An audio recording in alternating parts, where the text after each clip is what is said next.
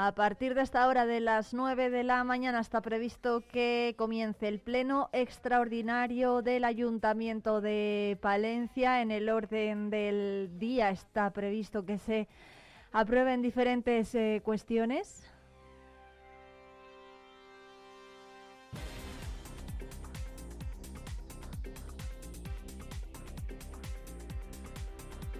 Entre ellas la propuesta de aprobación de la concesión de manial solicitada por Palencia Ecoenergías para la implantación de un sistema colectivo de calefacción y agua caliente en la ciudad de Palencia. También está prevista la propuesta de aprobación de la concesión de manial solicitada por Iberdrola Clientes SAU para la implantación de un sistema colectivo de calefacción y agua caliente para la ciudad de Palencia y también se lleva en el orden del día la propuesta de modificación de la relación de puestos de trabajo.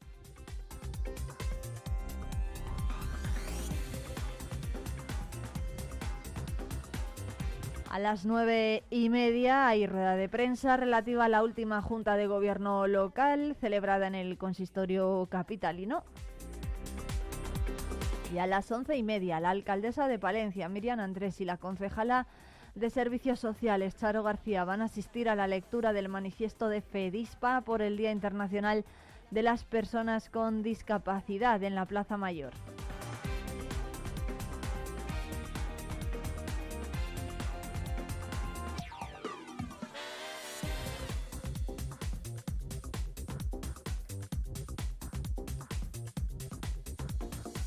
Jornada que por cierto se celebra este fin de semana como cada 3 de diciembre y más asuntos a las 12 y cuarto. Miriam Andrés y el jefe de bomberos Javier Villena van a presentar el nuevo dron del Servicio Municipal de Bomberos. Lo van a hacer en el despacho de la alcaldía.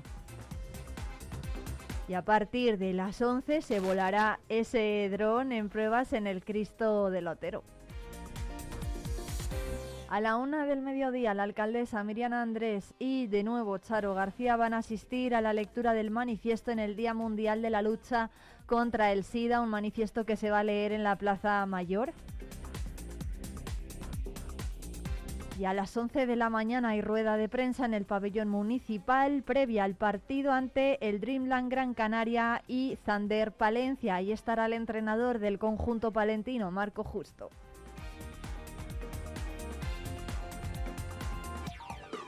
Y hoy arranca una nueva edición del Aguilar Film Festival con una gala que va a comenzar a las ocho y media de la tarde y que va a estar presentada además por un compañero de esta casa, por Nacho Blanco. Va a ser en el Cine Amor de Aguilar de Campo y durante el acto se van a entregarle, se va a entregar el premio Águila de Oro de Castilla y León al director y cineasta Arturo Dueñas. Con él vamos a hablar hoy en directo en Vive Palencia y a la actriz Ana Garcés. Antes de comenzar la gala se va a realizar también una comparecencia de prensa Y cambiamos de asunto. A las once y media, Navia de las Torres, el delegado de la Junta de Castilla y León, junto a la directora general de Vivienda, Arquitectura y Ordenación del Territorio y Urbanismo, van a firmar el protocolo de Rehabitare 2023 en Palencia con diferentes municipios. Y en la Diputación Ángeles Armisen se va a reunir con el alcalde de Balbuena de Pisuerga, Jesús María Palacín por la tarde. Armisen va a estar también en la inauguración de la 35 edición del Aguilar Film Festival y en esa entrega de los premios Águilas de Oro de Castilla y León 2023.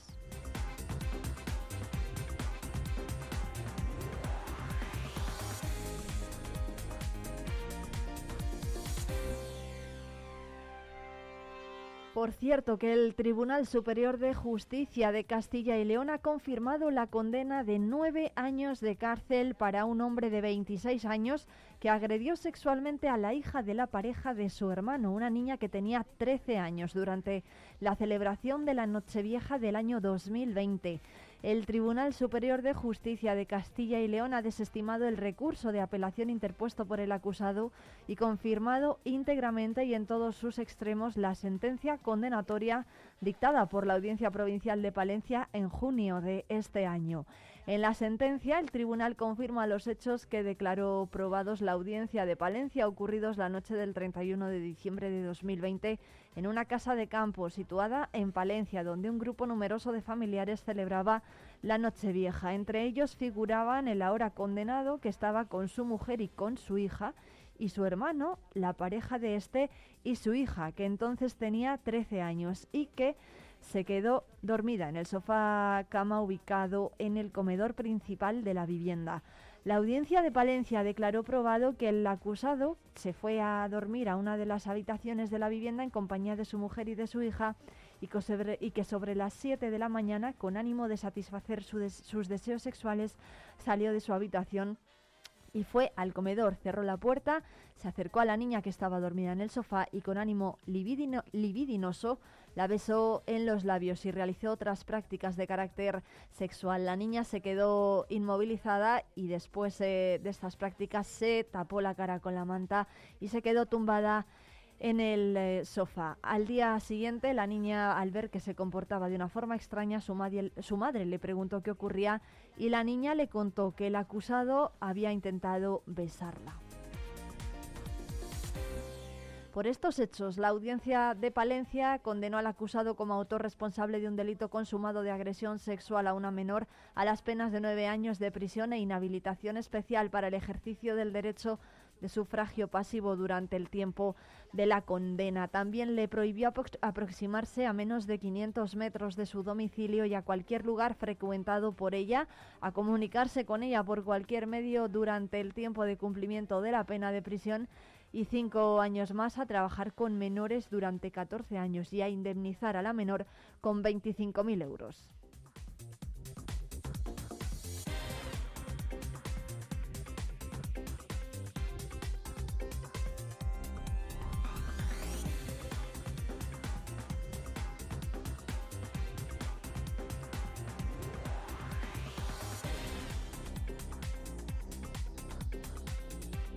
Son las 9 y 12 minutos. Enseguida llega ya la información del campo.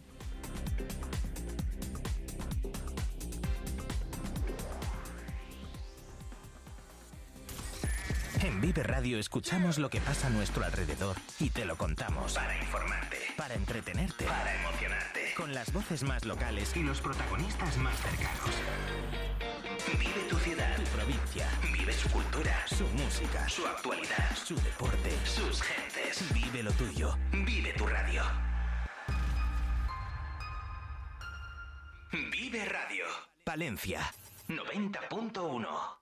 Asaja es la organización profesional líder del sector agrícola y ganadero en Palencia. Te esperamos en nuestras oficinas y en la página web asajapalencia.com. ¿Pensando en una nueva escapada? Tenemos un plan perfecto para ti. Ven a Ampudia, descubre la magia de su castillo, la belleza de su colegiata, el encanto de sus calles porticadas o los tesoros que esconden sus museos. Descansa en sus preciosos alojamientos y deleita tu paladar con la rica gastronomía de sus restaurantes. Escápate. Ven a Ampudia Pudia te sorprenderá.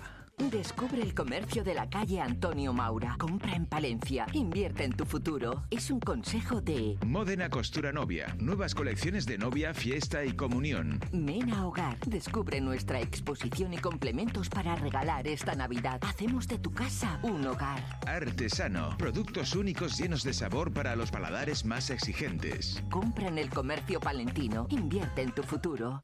La Junta de Castilla y León impulsa las inversiones y obras de tu ayuntamiento para que tengas unos servicios e infraestructuras modernas, eficaces y sostenibles. Porque nos importas, porque te lo mereces.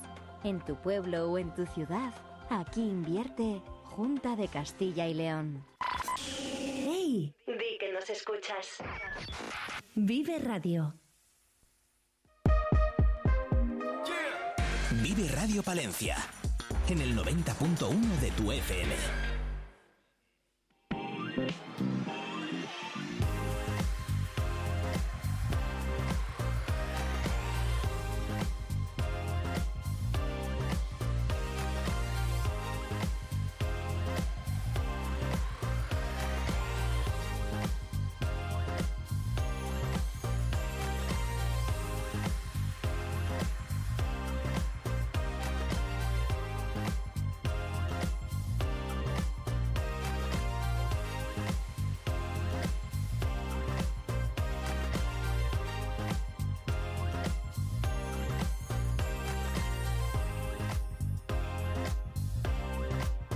La producción ecológica ocupa el 11% de las tierras agrícolas en España. En el año, entre el año 2011 y 2020 se produjeron cambios en las tendencias productivas en favor de cultivos como el pistacho, el aguacate, la soja o el almendro. España cuenta ahora mismo con dos con casi dos millones y medio de hectáreas de superficie destinadas a la producción ecológica, lo que representa casi el 11% de la superficie agrícola útil, según un informe difundido hace unos días por la plataforma para la compraventa y el arrendamiento de fincas rústicas Cocampo.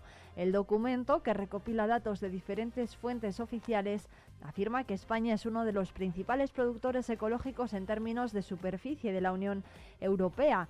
Los agricultores españoles han respondido al cambio climático adaptando sus cultivos y prácticas a las eh, nuevas condiciones climáticas, lo que ha permitido la expansión de ciertos tipos de cultivos que son más resistentes o adecuados a las condiciones cambiantes, según señala ese informe que revela también las transformaciones en el panorama agrícola español entre 2012 entre 2011 y 2020, evidenciando un incremento, un crecimiento en, el, en ciertos eh, cultivos como el del pistacho, el aguacate, la soja o el almendro y un cambio en las tendencias de producción agrícola. El pistacho, por ejemplo, es con diferencia el cultivo que más ha crecido en ese periodo de tiempo, un eh, mil por ciento hasta las 49.500 hectáreas. En extensión total, no obstante, el pistacho es el tercero por la cola, solo por delante del aguacate con 15.800 hectáreas y la soja con 1.450, que entre 2011 y 2020 han crecido un 50% y un 107% respectivamente. El cuarto cultivo que más crece es el almendro, un 31%, un 31% que alcanza casi las 718.000 hectáreas y se consolida como el quinto que más superficie ocupa.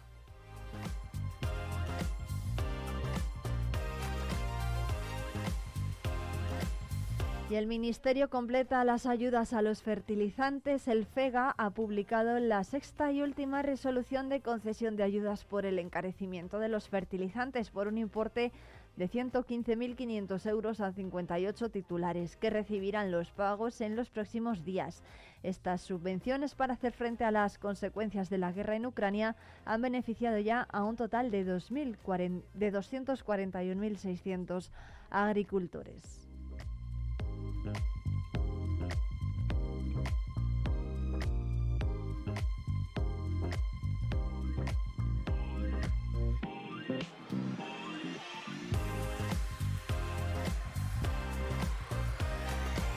Y las y las comunidades de regantes de aguas subterráneas, con 37 corporaciones constituidas en los dos últimos años, comparten retos más allá de ordenar y planificar la explotación de los acuíferos. En el foro de Vive Radio Regional se plantearon en los últimos días problemas comunes que deben afrontar ahora estas entidades como la opción de impulsar un riego colectivo que reduzca los costes gracias a la eficiencia energética. También se pide la recarga de los acuíferos, avanzar en la concentración parcelaria y contribuir con todas estas inversiones, ¿por qué no?, a favorecer el relevo generacional. Las cinco comunidades de regantes asistentes suman una superficie de rotación de más de 20.000 hectáreas en provincias como Valladolid y Segovia. Los regantes reclamaron que es el momento de prestar más atención a las captaciones subterráneas dando prioridad a la recarga del acuífero. Son balsas naturales que se deben aprovechar, según expuso José Antonio Pérez de Tierra de Pinares.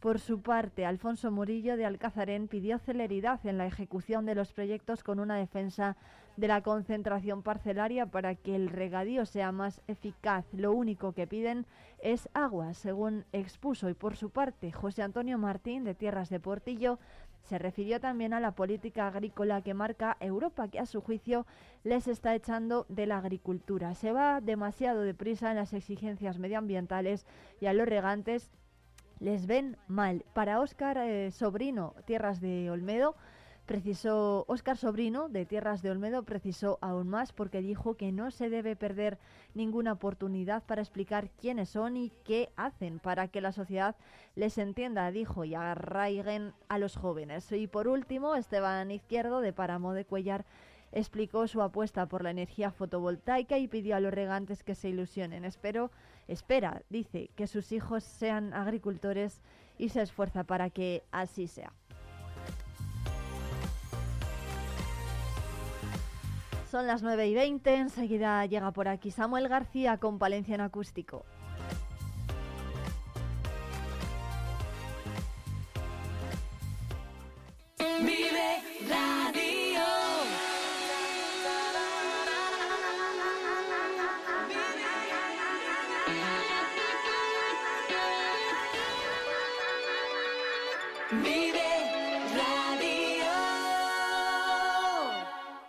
La Junta de Castilla y León impulsa las inversiones y obras de tu ayuntamiento para que tengas unos servicios e infraestructuras modernas, eficaces y sostenibles. Porque nos importas, porque te lo mereces.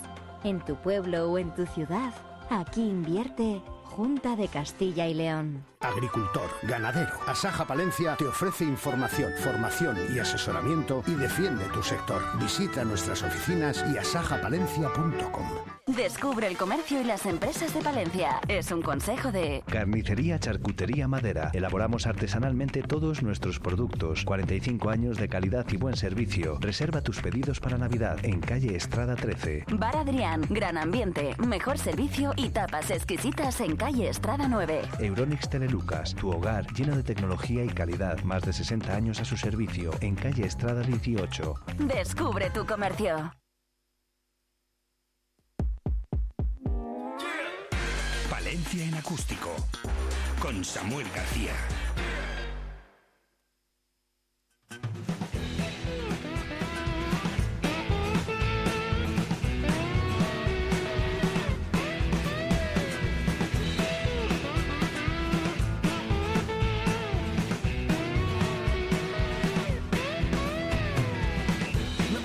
Esto es Palencia en acústico, la sección de Vive Palencia en la que Samuel García nos habla cada día de grupos palentinos. ¿Qué tal?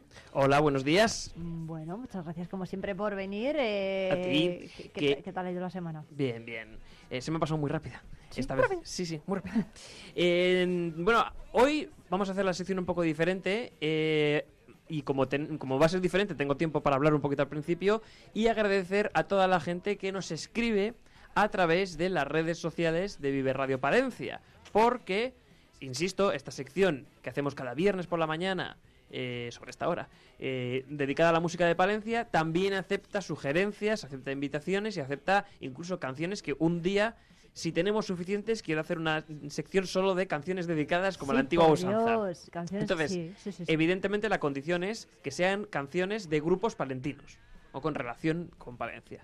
Entonces, eh, yo sé que, por ejemplo, un oyente, eh, Alfredo, nos envió una canción de Manantial, que estaría muy bien poner. Eh, Raúl también nos recomendó Niños Perdidos. en fin, hay varios oyentes que nos han llegado por otras distintas vías, pero aprovecho. Si eh, quieres participar, quiere darnos el feedback, la respuesta que quiera sobre esta sección y que hablemos o que pongamos algún grupo, hay un correo electrónico que es palencia.viveradio.es y hay un teléfono de WhatsApp, que es el 669 22 78 75 muy bien Samuel repetimos, 669 22 78 75 para que los oyentes nos digan todas estas sugerencias, ¿no? En- efectivamente. Así que el buzón está abierto. Dicho esto, llevamos tres meses haciendo la sección y durante este tiempo hemos traído una docena de artistas que han hecho y siguen haciendo música muy interesante y en muchas direcciones diferentes. Aquí Irene también ha sido la primera en descubrir eh, grupos eh, que no conocía de la Claro. tierra como rock, metal, cantautor, folk, fusión, etcétera. Pero hoy vamos a hacer algo distinto. De vez en cuando eh, que ya lo hemos hecho una vez, vamos a quedarnos tú y yo a solas y vamos a descubrir música de Palencia de la forma más directa que hay, que es escuchándola. Vamos, que vamos a hacer un monográfico. Eso ¿no? es. Eh, vamos a hacer con una selección musical marca de la casa. Eh, en el podcast la gente podrá buscar que hicimos una sobre canciones de Palencia. Si buscas eh, el podcast de Vive Radio Palencia en cualquier plataforma, canciones de Palen- sobre Palencia, ahí, Ahí está, está. la selección que hicimos. Y hoy vamos a traer una nueva, eh, escuchando canciones, en este caso. Mm, mira, nos gusta premiar normalmente a los autores originales, pero para ser original antes hay que dejarse inspirar por otros. En resumen, hacer versiones. Así que hoy vamos a escuchar canciones originales que al menos la mayoría, nuestros y nuestras oyentes conocerán, Y a continuación vamos a escuchar la reinterpretación que han grabado nuestros artistas locales. Bueno, bueno, ti- tiene muy buena pinta, ¿eh? La sección de hoy, lo Sí, que nos sí. va a traer Samuel. Porque a la gente le va a sonar además. Claro, claro. ¿Por dónde vamos a empezar? Pues mira, primero vamos con la original y luego vamos con la versión. Empezamos con todo lo alto, un músico que ha pasado por, eh, por esta sección con una de las canciones más importantes de la historia de este país. Ahora vamos a descubrir quién la versionó, pero antes el grupo es Mocedades y por tanto la canción evidentemente eres tú.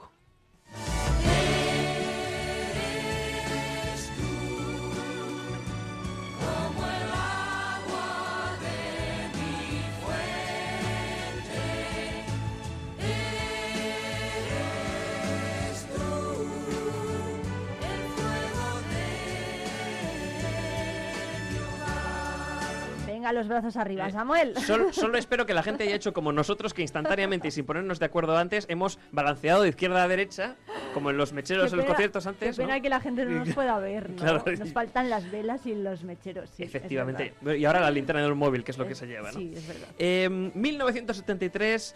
Poco hay que no se haya dicho ya sobre el clásico compuesto por Juan Carlos Calderón, segundo en el Festival de Eurovisión, más de un millón de copias en Estados Unidos y un estribillo emblemático que seas un eurofan, pues te sabes de memoria.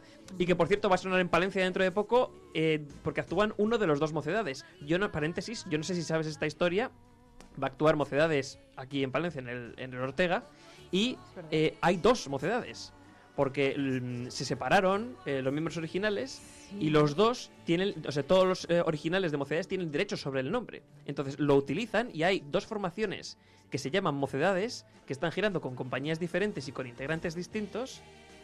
Y Eh, me- me utilizan estás- las canciones. y, utilizan las canciones de mocedades y se, digamos que se niegan una a la otra porque est- están enfadados.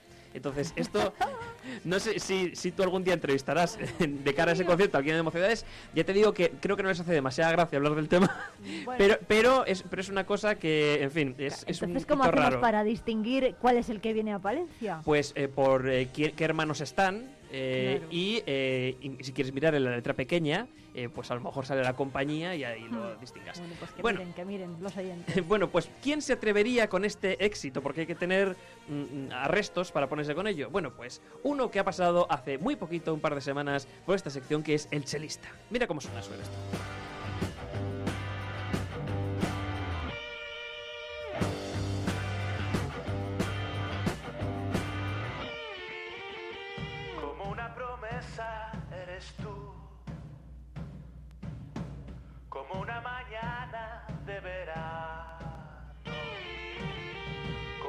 Sonrisa eres tú, así, así eres tú. Toda mi esperanza. ¿Cómo te suena esta versión de Dani Aceves? Pues lo mismo te iba a preguntar yo, le iba a preguntar yo a Samuel. Es- Este tema que es eh, del segundo disco que hizo, que se llama Guerra Santa, es la única versión que incluyó, si no contamos una canción que se llamaba Adiós, que hizo de su hermano Fidel Aceves, que también Ajá. grabó Niños Perdidos. Mira, mira. El, el, el estribillo ya es épico.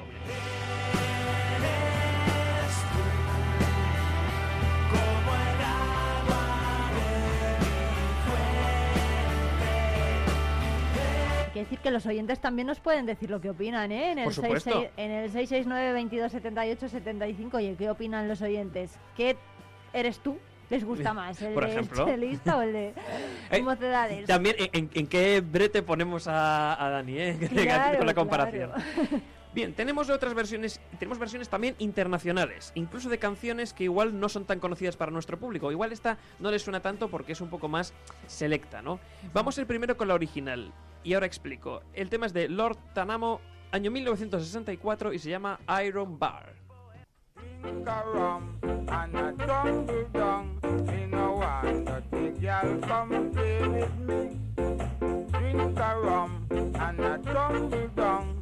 No that big girl play with me. Drink a rum and a tumble down. Me no want that big girl come finger me.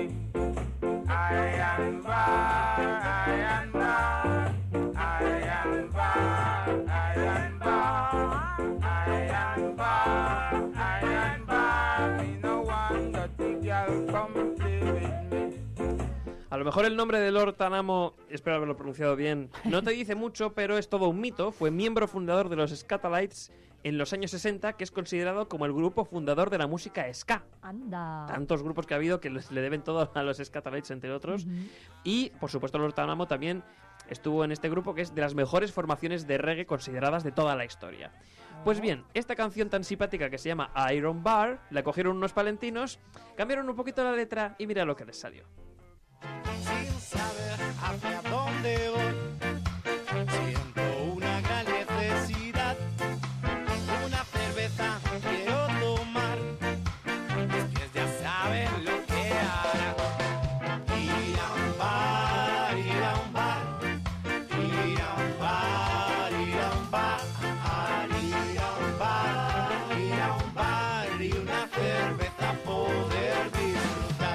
Pues muy bien traído, claro, Claro que sí. Ir a un bar.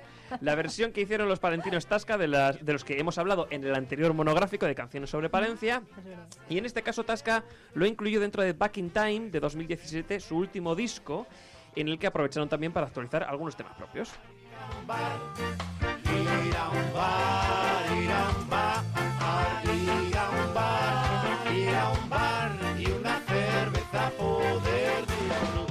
Estamos escuchando las versiones Made in Palencia de éxitos nacionales e internacionales aquí en Palenciano Acústico y esto afecta a todos los géneros. Porque si yo te digo, hey, ho, Pues yo te pongo esto.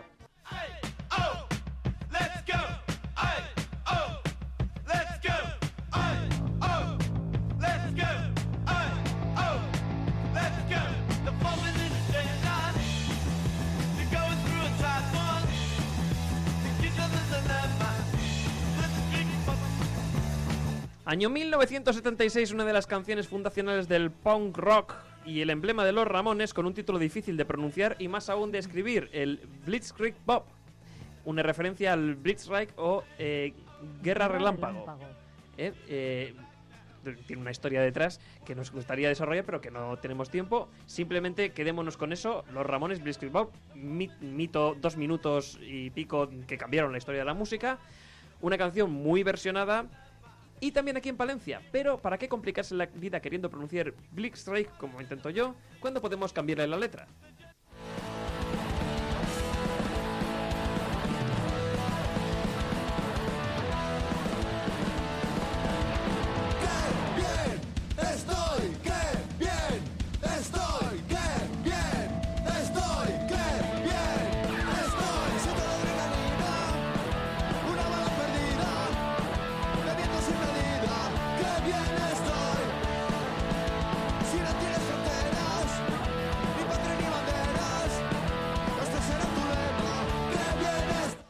Qué bien estoy es la traducción que hicieron los palentinos Bunker. Este tema fue parte de su disco del año 2012, Nanas para no dormir, tributo a los clásicos del punk.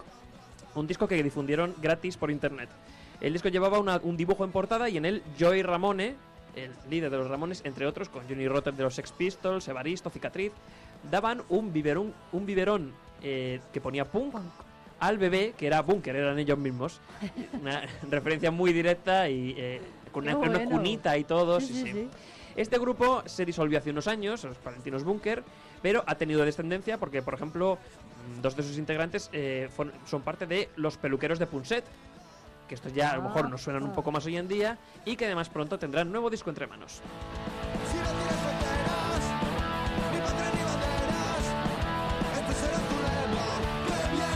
Y con Bunker hemos abierto un capítulo interesante, el de esas versiones barra traducciones. Ya, ya lo hemos abierto también con Tasca. Unas, como hemos visto, son de traducción libre, otras se acercan más al original, y entre estas vamos a tener ahora un mito de los 80, la gran Cindy Lauper.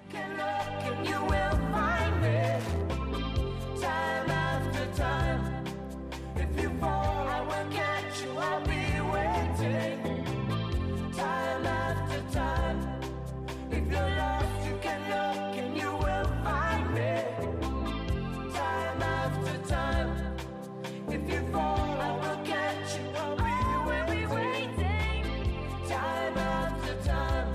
Bueno, ¿y quién has versionado aquí a Cindy Lauper? Esta canción es un mito, ¿eh? También, sí, sí. Sí. Ahora te lo cuento. Time After Time, el primer número uno de Cindy Lauper, Eh, y una de- que parece increíble, porque dice, con las canciones que he hecho, eh, pues eh, esta la lanzó justo después de Girls Just Wanna Have Fun. eh, y llegó al número uno antes y de la que, otra- que y la la otra. anterior no, fíjate. Sí, sí. Eh, con lo que estamos hablando de su pico creativo. Esto, eh, estamos hablando, pues, ya digo, años 80.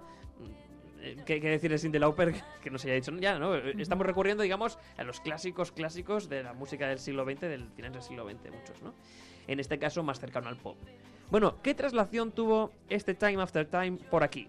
Bueno, pues si rebuscamos en la música de Palencia, en nuestra discoteca particular de Palencia en acústico, encontramos una versión que hizo el coleccionista que llamó Una y otra vez.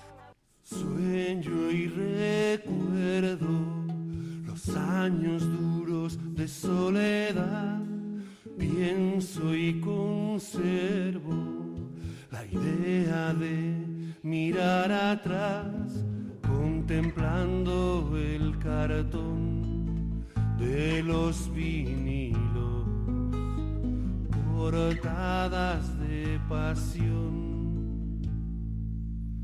Sentados en Este es Guillermo Rodríguez, el coleccionista, del que ya hablamos también en el anterior monográfico, y es curioso porque Guillermo en sus conciertos lleva una lista de cientos de canciones ajenas para que tú le pidas la que quieras que toque. Por eso se llama el coleccionista. En cambio, cuando se metió al estudio para grabar su disco, Cerrar los Ojos, fue con un ramillete de temas propios y solo esta versión, eh, que mezcla su propio recuerdo, aquí es una versión también libre, con el estri- este estribillo nostálgico. mataron la música, todo acabó. Los 80 mataron la música, todo. Los 80 mataron la música. ¿eh? Fíjate. Y lo hace con una canción de los 80. O sea que Ya. ahí hay también un jueguito. ¿Qué diría el coleccionista ahora, no? Con todos los aluviones de trap, reggaetón, no sé qué. Pues mira, yo le conozco a Guillermo y yo creo que no está muy, a- muy por la labor, ¿eh? Pero bueno, un, un día, una de las- uno de los nombres que tenemos pendientes traer un día y buscar alguna excusa para traerlo es Guillermo y, y le trasladas si quieres esta cuestión. Bueno. En mil, eh, bueno, ya que con Cindy Lauper hemos vuelto más al tema romántico, en concreto de la melancolía, del desamor, ¿no? Que es lo que dice un poco la canción original, hay un mito de la música española de los años 70 que ha sobrevivido varias generaciones. Yo diría que más que el artista, ha sobrevivido la canción por encima Sí. del artista, ¿no? En este caso, Janet, porque te vas. Todas las promesas de mi amor se irán contigo.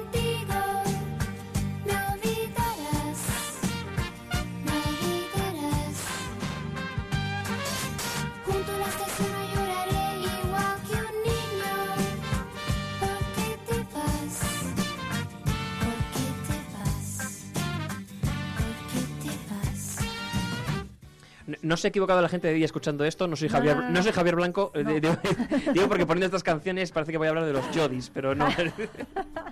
Javier Blanco va los jueves. Voy los jueves, yo voy los viernes. Eh, pero un día podríamos hacer un cambio, ¿eh? Algo que, Sí, que también, bueno. también estaría guapo. No me descoloquéis a la audiencia, Samuel. No, hombre, no. A ver, juega- a, ver, a la audiencia le gusta esto. A la audiencia, a la audiencia le gusta que pasen cosas. Claro que sí. En 1974, Janet sacó este sencillo compuesto por José Luis Perales.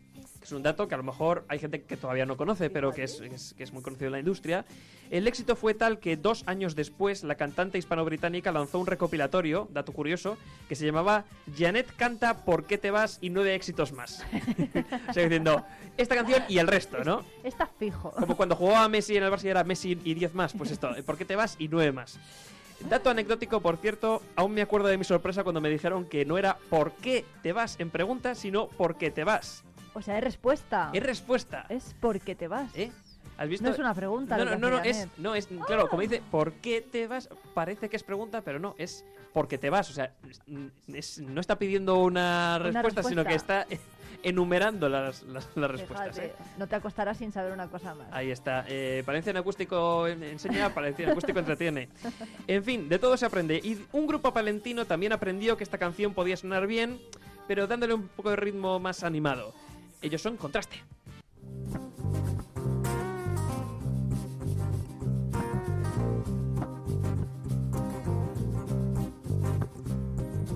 Hoy en mi ventana brilla el sol y el corazón se pone triste contemplando la ciudad. ¿Por qué te vas? Esta es la, la versión que Contraste lanzó en su directo en el Teatro Principal 10 años en concierto del año 2012 y que se ha vuelto desde entonces una versión habitual en sus conciertos, como para no. ¿Por qué te vas? Todas las promesas de mi amor se irán contigo.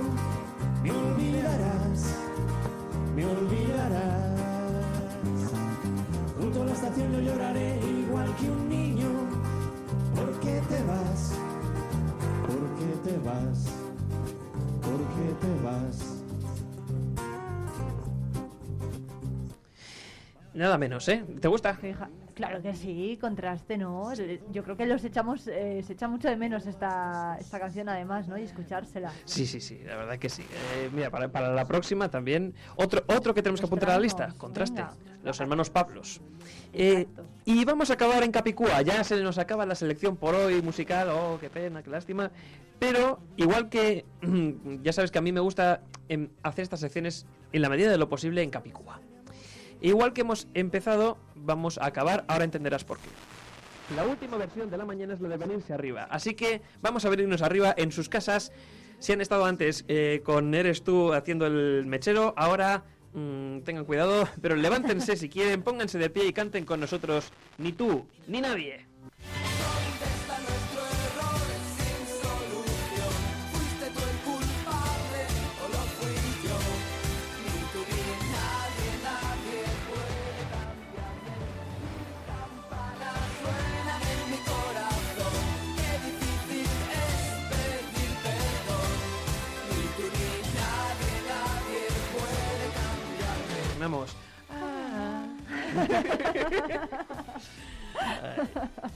Para de, esto. aquí, a- de aquí al domingo cantantes. Tío, Samuel. pues mira, cuando quieras. No. Siempre huecos. Ay, esto es la radio, Irene. Disfrutar. Esto es la radio. Eso es, ¿eh? Araska y Dinarama, año 1985, posiblemente una de las dos o tres canciones que se nos vienen a la cabeza cuando pensamos en Olvido Gara, en Alaska, y que luego ha tenido su regrabación ya con Fangoria. Dato anecdótico que desconocía, aquí ya voy dando datos un poco de regalo. Hubo un amago de presentar Ni tú ni nadie al Festival de Eurovisión, pero Televisión Española se echó atrás y terminó enviando a Paloma San Basilio. Anda. Quedamos decimocuartos de 19, con lo cual aquí si la, si la decisión fue buena o no lo dejamos un poco a la intuición del oyente y de la oyente. ¿Qué grupo palentino muchos años después, y con esto terminamos hoy, se atrevió a echarle mano a este clásico pop? Nada menos que Cello Submarine.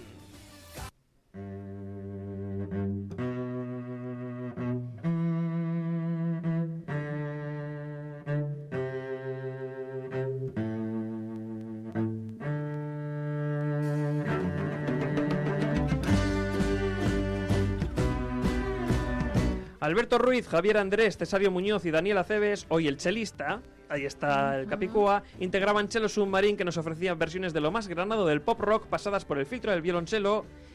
En el disco hispanísimo de 2016 intro- introducían sobre todo versiones en castellano y en este metieron este Ni tú, ni nadie. Tú sigue así y ya verás.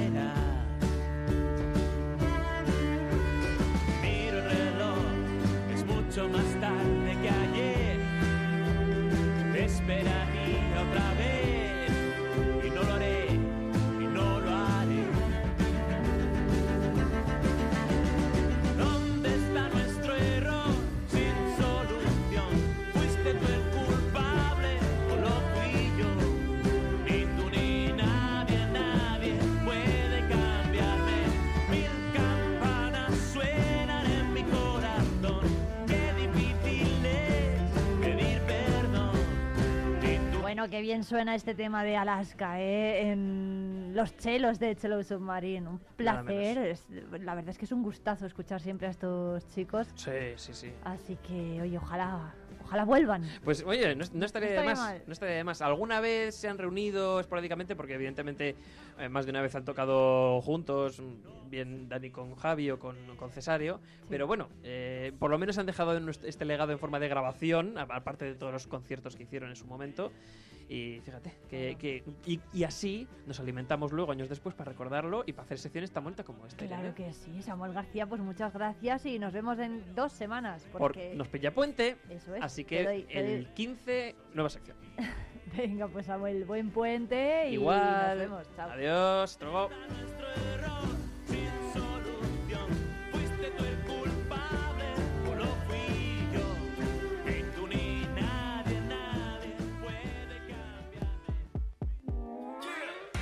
Valencia en acústico con Samuel García.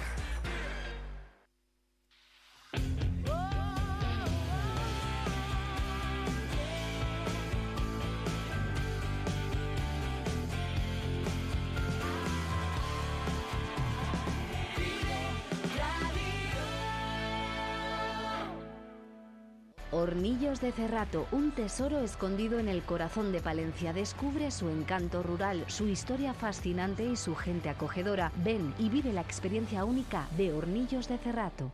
Descubre el comercio de la calle Antonio Maura. Compra en Palencia. Invierte en tu futuro. Es un consejo de Módena Costura Novia. Nuevas colecciones de novia, fiesta y comunión. Mena Hogar. Descubre nuestra exposición y complementos para regalar esta Navidad. Hacemos de tu casa un hogar. Artesano. Productos únicos llenos de sabor para los paladares más exigentes. Compra en el comercio palentino. Invierte en tu futuro. Pensando en una nueva escapada, tenemos un plan perfecto para ti. Ven a Ampudia. Descubre la magia de su castillo, la belleza de su colegiata, el encanto de sus calles porticadas o los tesoros que esconden sus museos. Descansa en sus preciosos alojamientos y deleita tu paladar con la rica gastronomía de sus restaurantes. Escápate. Ven a Ampudia. Te sorprenderá. Descubre el comercio y las empresas de Palencia. Es un consejo de Carnicería Charcutería Madera. Elaboramos artesanalmente todos nuestros productos. 45 años de calidad y buen servicio. Reserva tus pedidos para Navidad en calle Estrada 13. Bar Adrián. Gran ambiente, mejor servicio y tapas exquisitas en calle Estrada 9. Euronix Telelucas, tu hogar lleno de tecnología y calidad. Más de 60 años a su servicio en calle Estrada 18. Descubre tu comercio. La Junta de Castilla y León impulsa las inversiones y obras de tu ayuntamiento para que tengas unos servicios e infraestructuras modernas, eficaces y sostenibles. Porque nos importas, porque te lo mereces. En tu pueblo o en tu ciudad, aquí invierte Junta de Castilla y León. Vive el deporte con Vive Radio Palencia.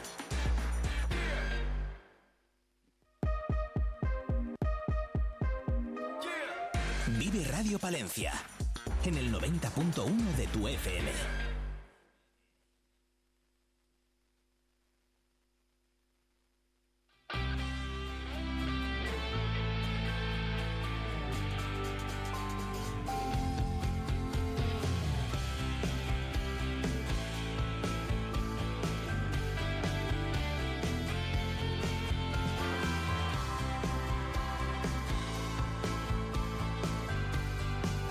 Nueve y 48 minutos eh, de este viernes en el que estamos inaugurando mes. Hoy es 1 de diciembre, por cierto, que nos dice un oyente, eh, Raúl, que solo decir que la voz del chelista es casi clavada a la de su hermano Fidel de Niños Perdidos. La verdad es que tiene toda la razón. Vamos a cambiar ahora de tercio porque el 17 de diciembre se celebra una de las citas deportivas más importantes que tenemos en la provincia de Palencia, el Cross Internacional de Venta de Baños. Diego Vázquez, concejal de deportes del ayuntamiento de la localidad. Buenos días. Bueno, parece. Hola, buenos días. Buenos días. Ya le iba a colgar yo a Diego Vázquez. ¿Cómo está? Lo primero, muchas Estamos gracias. aquí, estamos aquí. Muchas gracias por atendernos. ¿Cuántos atletas están convocados para esta edición? Bueno, pues eh, esperamos más o menos mil atletas, que son las, las cifras de, de otros años, pero bueno, siguen las inscripciones abiertas y si podemos superar esa cifra, pues muchísimo mejor. ¿Quiénes son las grandes figuras que van a venir este año? Y no sé si hay algún favorito ya entre, las, entre los que están confirmados. Bueno, estamos todavía confirmando los últimos atletas de de élite. Vamos a tener, como siempre, eh, un grupo de, de africanos y un grupo de, de africanas. Y luego vamos a tener también este año eh, varios europeos y, y como siempre también los, los atletas españoles. Vamos a intentar tener eh, muchos de los que corren la semana anterior el europeo y luego pues alguna sorpresa que tenemos ahí preparada que no podemos contar todavía. Bueno, pues nada, entonces no, no le pregunto por esas sorpresas. Hace muy poquito tiempo se ha celebrado otra gran cita del campo a través, el cross de balonsadero de Soria. ¿Alguno de los eh, corredores que ha participado allí va a estar en venta de baños? Sí, sí, vamos a tener algunos de los, de los corredores que han estado en, en Soria. ¿Quiénes son, eh, por ejemplo, entre la participación palentina, ¿quiénes van a destacar más? Bueno, pues queremos contar con, con Marta García, que ahora mismo es la, la mejor atleta palentina, que correrá el, el europeo también en la semana anterior. Y luego, pues eh, hay, un, hay, hay gran variedad de, atletas palentinos en, en categorías inferiores que vienen despuntando y que les vamos a tener en venta de baños también. Además de la prueba reina, ¿no? que es el domingo 17, va a haber otra, la tradicional carrera popular, está abierta a, toda, mm, a todo aquel que se quiera apuntar. ¿Cómo se puede inscribir la gente? ¿Hasta qué momento? Y bueno, ¿cómo, cómo va a ser la prueba? Sí, el día anterior tenemos la carrera popular que cumple este año la, la edición número 20. Eh, los mm, atletas se pueden apuntar en la página de, de Rumba Sport. Allí en, en esa página tienen, tienen todo lo necesario para inscribirse y a través de la página del Cross de Venta de Baños, de la página web del Cross de Venta de Baños, también les redirige allí a, a la página de Rumba Sport y allí pueden hacer las inscripciones. Eh, como siempre, la carrera primera será la solidaria, con los fines eh, eh, solidarios destinados al, al VDB Rock, como hacemos en los últimos años, que es el festival solidario que tenemos a finales de junio y primeros de julio en, en Venta de Baños, y luego ya la propia carrera popular, que como decimos cumple la, la edición número 20. ¿Por qué es tan especial este cross? ¿Cómo es el circuito, el de la prueba reina, digámoslo así? ¿Cómo es este circuito? ¿Qué longitud tiene y qué dificultades? Bueno, es un circuito eh, especial. De hecho, ahora mismo estoy yo en, en el circuito, que estamos con, con todos los preparativos, y es, es un circuito muy duro porque tiene diferentes superficies, como recomienda la Federación Internacional. Tenemos tierras de, de cultivo que, que ahora mismo están bastante embarradas y sigue si sigue así el, el tiempo, pues estarán embarradas y lo, y lo hará durísimo. Eh, tiene césped, tiene arena, tiene un tramo de arena que, que se eh, coloca la propia mañana de- del domingo porque tenemos que cortar la carretera y luego tiene la tradicional pista de ceniza, por tanto tenemos varias superficies y eso lo hace bastante duro. Además, eh, hay varios saltos eh, artificiales, naturales, bueno, son, son regueras y, y hay que superar esos obstáculos también, entonces lo hace, lo hace bastante duro. Y luego tenemos, son tres circuitos, el de la prueba grande son algo más de 2.000 metros y los de las pruebas inferiores pues, pues un poquito menos. Bueno, esperemos eh, que salga todo bien según lo previsto. Eh, ¿Quiénes son? No sé si va a haber competición por clubes o son competiciones todas individuales. No, son competiciones individuales todo, aunque vienen, vienen los clubs, pero, pero la premiación es, es individual. Son los tres primeros y luego siempre el, el primer atleta local de, de venta de baños o de un club de, de venta de baños. La cifra total de participantes, ¿cuándo esperan tenerla cerrada? Pues cerramos las inscripciones el miércoles de, de la semana del cross y pues ese día ya, ya tenemos la, la cifra cerrada. Pero bueno, más o menos por lo que estamos viendo desde que hemos abierto las inscripciones van a buen ritmo como otros años, así que en torno a 1.000, 1.100 atletas. Bueno, pues esperemos que salga todo bien. Desde luego que animamos a los oyentes a que vayan a, a ver la, la prueba. ¿A partir de qué hora podemos estar por allí por venta de baños? Pues las carreras empie- empiezan a las 9 de la mañana, pero las pruebas absolutas son a las 12 y media, la femenina, y a la 1 y 20 la, la masculina. Ujú. En otras ocasiones, eh, pues hemos tenido a grandes eh, figuras ¿no? del atletismo internacional, sobre todo de, de países africanos. En este caso, ¿por dónde se espera que vayan los tiros? Eh, ¿Cuál es un poco la previsión de, de los atletas que van a venir y de los eh, resultados que se puedan, o- o, bueno, que ellos mismos puedan conseguir? En Venta de Baños siempre apostamos por los, los atletas africanos más jóvenes, que luego a la larga, dos, tres años después, les vemos triunfar a nivel mundial. Entonces, bueno, podemos decir que, que algunos de los mejores atletas primero han pasado por Venta de Baños y luego ya se han consagrado en la en la élite mundial. Este año esperamos eh, atletas de Etiopía, de Uganda, de Eritrea y de Kenia. El año pasado ganó Cuicera, eh, después de bueno batirse con, con el atleta que quedó en segunda posición. No sé si va a repetir este año, si va a volver a, a la prueba, porque también ha estado en balonsadero, ¿no? En el cross de Soria. Sí, Cuicera viene haciendo bastantes pruebas de- del circuito de, de ad hoc y todavía no sé exactamente si le vamos a tener o no. Bueno, pues estaremos pendientes. Desde luego que es una de Estamos las es una de las grandes promesas. Diego Vázquez, concejal de deportes del Ayuntamiento de Venta de Baños. Muchas gracias por atendernos y estaremos muy pendientes de lo que ocurra ahí en Venta de Baños el 17 de diciembre. Muchas gracias. Gracias a ti, os esperamos en Venta de Baños el 16 y 17 de diciembre. Un abrazo muy fuerte. Abrazo. Y quien también está de enhorabuena es Francis Solea, entrenador del Becerril. Con él hemos hecho balance de los resultados que va consiguiendo el equipo en lo que va de temporada. Si tenemos que hablar de fútbol en Vive el Deporte hoy es para hablar de el Becerril, de la tremenda situación y la tremenda remontada que ha realizado en lo que va de temporada. Francis Olea, entrenador del conjunto, ¿qué tal? Buenos días. Hola, ¿qué hay? Buenos días. Muchas gracias, Francis, por atendernos. Hay que decir que, bueno, el balance hasta ahora de, de lo que llevamos de temporada es muy positivo, ¿no? Van décimos en la tabla, han, llevan do- seis partidos sin perder y dos empates y cuatro ganados. Eh, bueno, ¿cómo, cómo- cuál es la receta del, del Becerril?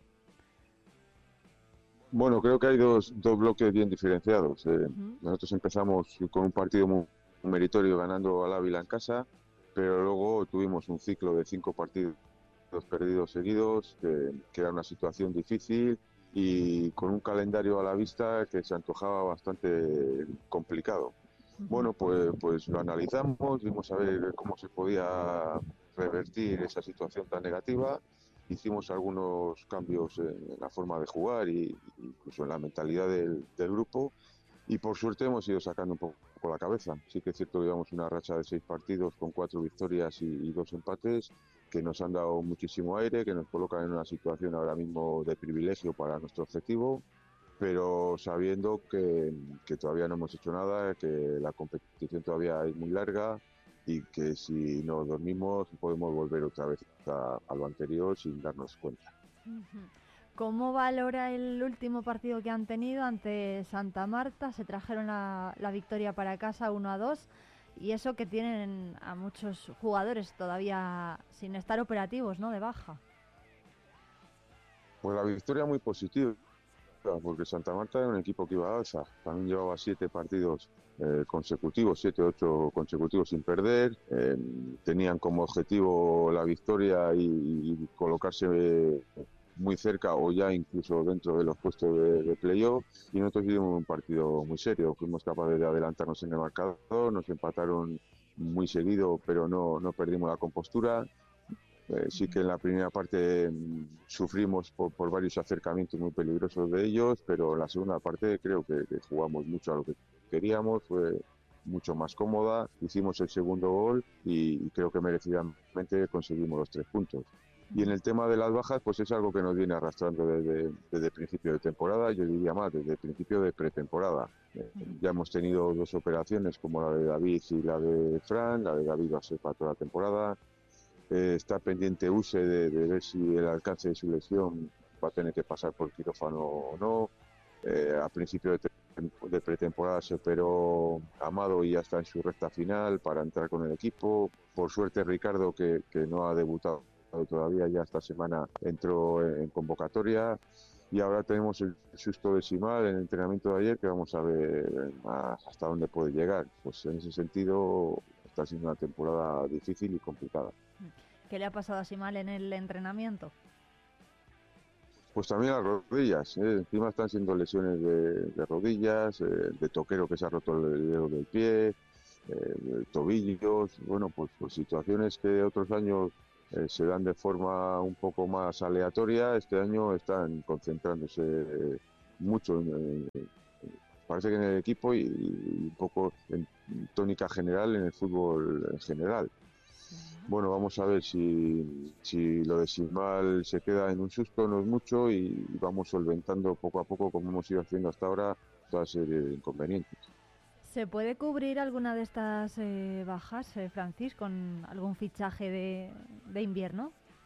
¿O ya es tarde para eso? Pues eh, bueno, en inicio ya eh, lo de David, que ya sabíamos que era para toda la temporada, lo, lo cubrimos con, con Nachín, que, que fichamos hace tres o cuatro jornadas y, y creo que ahora en diciembre si tenemos alguna opción pues intentaremos eh, reforzar el equipo pero con jugadores que puedan seguir aportando con los que están. La verdad es que lo que están haciendo este año es digno de elogio porque con muy pocos efectivos muchas veces tanto para entrenar como para los partidos están dando un nivel muy alto de, de prestaciones y, y en estas situaciones convencer al equipo, tener al equipo tan enchufado como estamos en estos momentos, eh, no es fácil y, y para eso los jugadores tienen que colaborar, creer y, y querer y, y creo que es lo que están haciendo. Bueno, el próximo partido lo tienen este fin de semana ante el Virgen del Camino. ¿Lo tienen en casa? ¿Cómo lo están preparando? Pues sobre todo eh, intentando seguir con, con la buena situación de resultados, eh, volver a la victoria en, en casa porque los dos últimos empates han sido en nuestro terreno de juego. Sabemos que es un equipo difícil eh, de ganar porque mm, eh, plantea los partidos a lo mejor de una situación parecida a como estamos nosotros jugando ahora. eh, un equipo muy tradicional de la categoría, con unos conceptos siempre muy claros, eh, mucho peligro a balón parado, donde nosotros ahí tenemos bastante dificultad siempre para defenderlo. Pero bueno, el, aspecto moral siempre es un, un plus favorable, siempre y cuando lo cojamos como algo positivo y, no nos confiemos como nos pasó en el último partido en casa, donde en la primera parte estuvimos a un nivel muy por debajo, sobre todo más por un exceso de, de- confianza o, de- o falta de- mentalización que por otra cosa.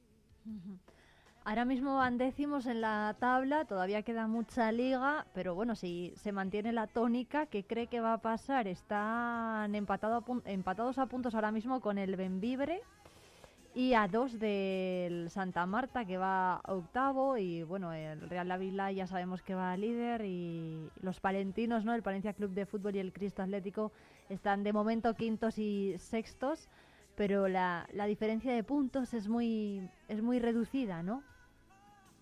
Todo puede pasar. Mira, la experiencia me dice que, y ya tengo bastante experiencia en esto, que, que nosotros sí que tenemos que vivir el día a día. No tenemos nada más que echar un poco la vista hacia atrás y dos meses atrás estábamos eh, con la soga al cuello, con cinco partidos y, y muy malas sensaciones, cinco partidos, cinco derrotas. Y nosotros, eh, por nuestra entidad de, de- de club, de equipo y nuestras circunstancias, eh, sabemos que podemos volver a una mala racha en cualquier momento.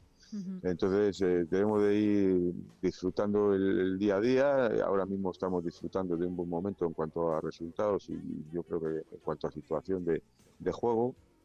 Y no podemos mirar mucho más allá. eh, trabajando con lo que tenemos y, siendo conscientes de nuestras limitaciones porque en el momento que nosotros sacamos un poco de pecho es bastante factible que hagamos las cosas mal. Bueno, pues Francis Olea, apuntamos. ¿eh? Muchas gracias, entrenador del Club Deportivo Becerril, un equipo de tercera que está dando desde luego que muchísimos éxitos y muchísimas noticias a su pueblo, sobre todo. Muchas gracias. Muchísimas gracias a vosotros por darnos voz.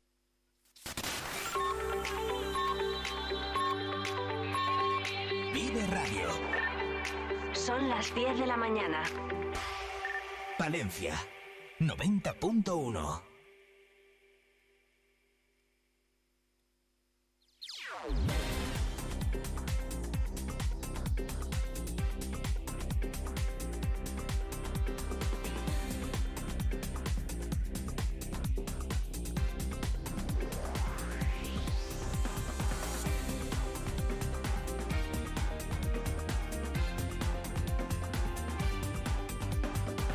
La estación de servicio El Pastor de la red de estaciones Avia, ubicada en la avenida de Andalucía número 180, esquina con la carretera de, Magaz, les ofrece el precio actual de sus carburantes en Vive Radio Palencia. Gasóleo normal a 1,55, gasóleo plus a 1,62, gasolina 95 a 1,57 y gasolina 98 a 1,72, GLP a 0,91.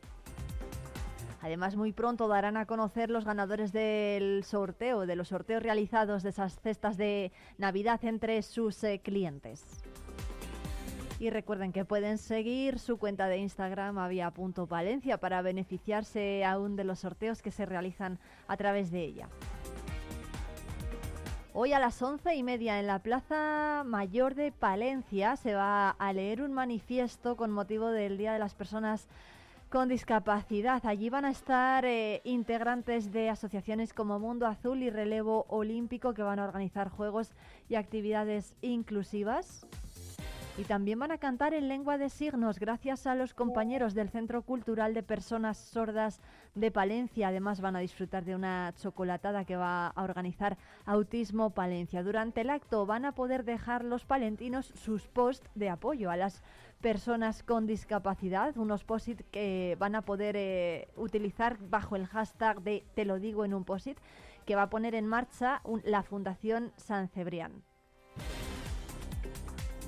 Ellos mismos llevarán posits para todos, para que los palentinos puedan poner allí sus mensajes.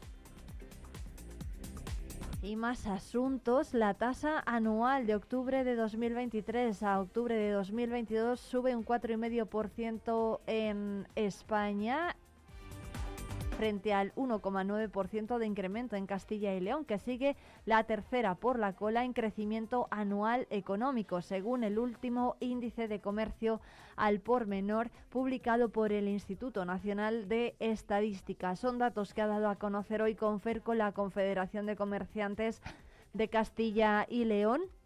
Y pese a este incremento, la comunidad castellano-leonesa es la quinta que más empleo crea, con una tasa anual del 1,8% frente al 1 frente al 1,5% de la media nacional. El exiguo crecimiento anual se ve frenado en octubre por la tasa mensual y las ventas se han comportado peor que en septiembre, pese a ser mayores que en octubre del pasado año. Por décimo mes consecutivo, el comercio de Castilla y León se encuentra a la cola de los datos de ventas de toda España. La situación, dice Alfredo Sainz, el presidente de Conferco, que no es buena y que les preocupa. Y que además los comerciantes son conscientes de que tienen que innovar para llegar al cliente y ser más competitivos.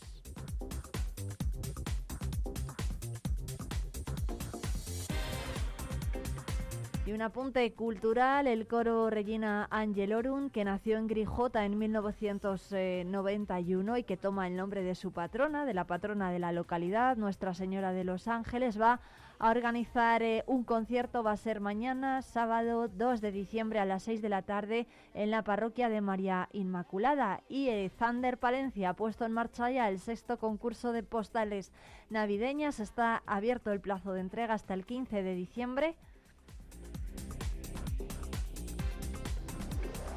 Y está dirigido, como siempre, a escolares de la provincia y de la capital que cursen estudios de, primaria, de primero a cuarto y de primero a cuarto de, primero de primaria, perdón, a cuarto de la ESO. Todos ellos podrán presentar sus obras artísticas, bien entregándolas de forma colectiva a través de su ce- centro educativo o del AMPA del mismo, o de igual manera haciéndolo de forma individual. Las eh, bases, es, eh, las bases eh, consisten en que se puede presentar una postal por participante en tamaño de A4 y el plazo termina el 15 de diciembre a las 8 de la tarde.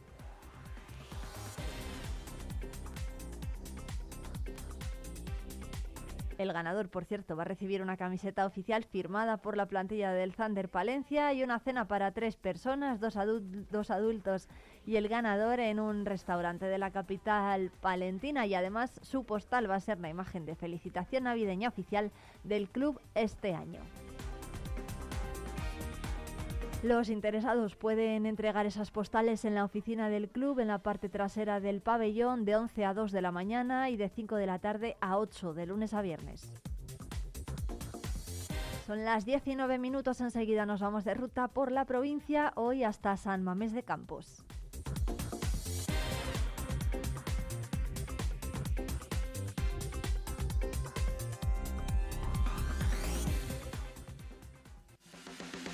Vive Palencia, vive tu provincia, vive tu pueblo, vive radio.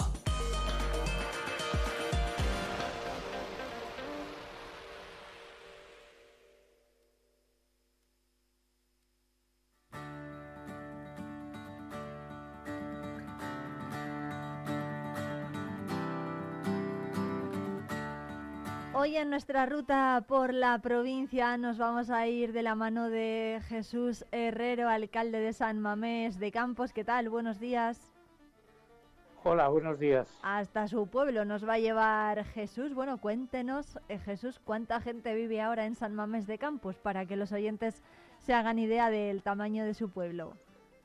Pues vivir, vivir, eh, unas 30 personas no llega.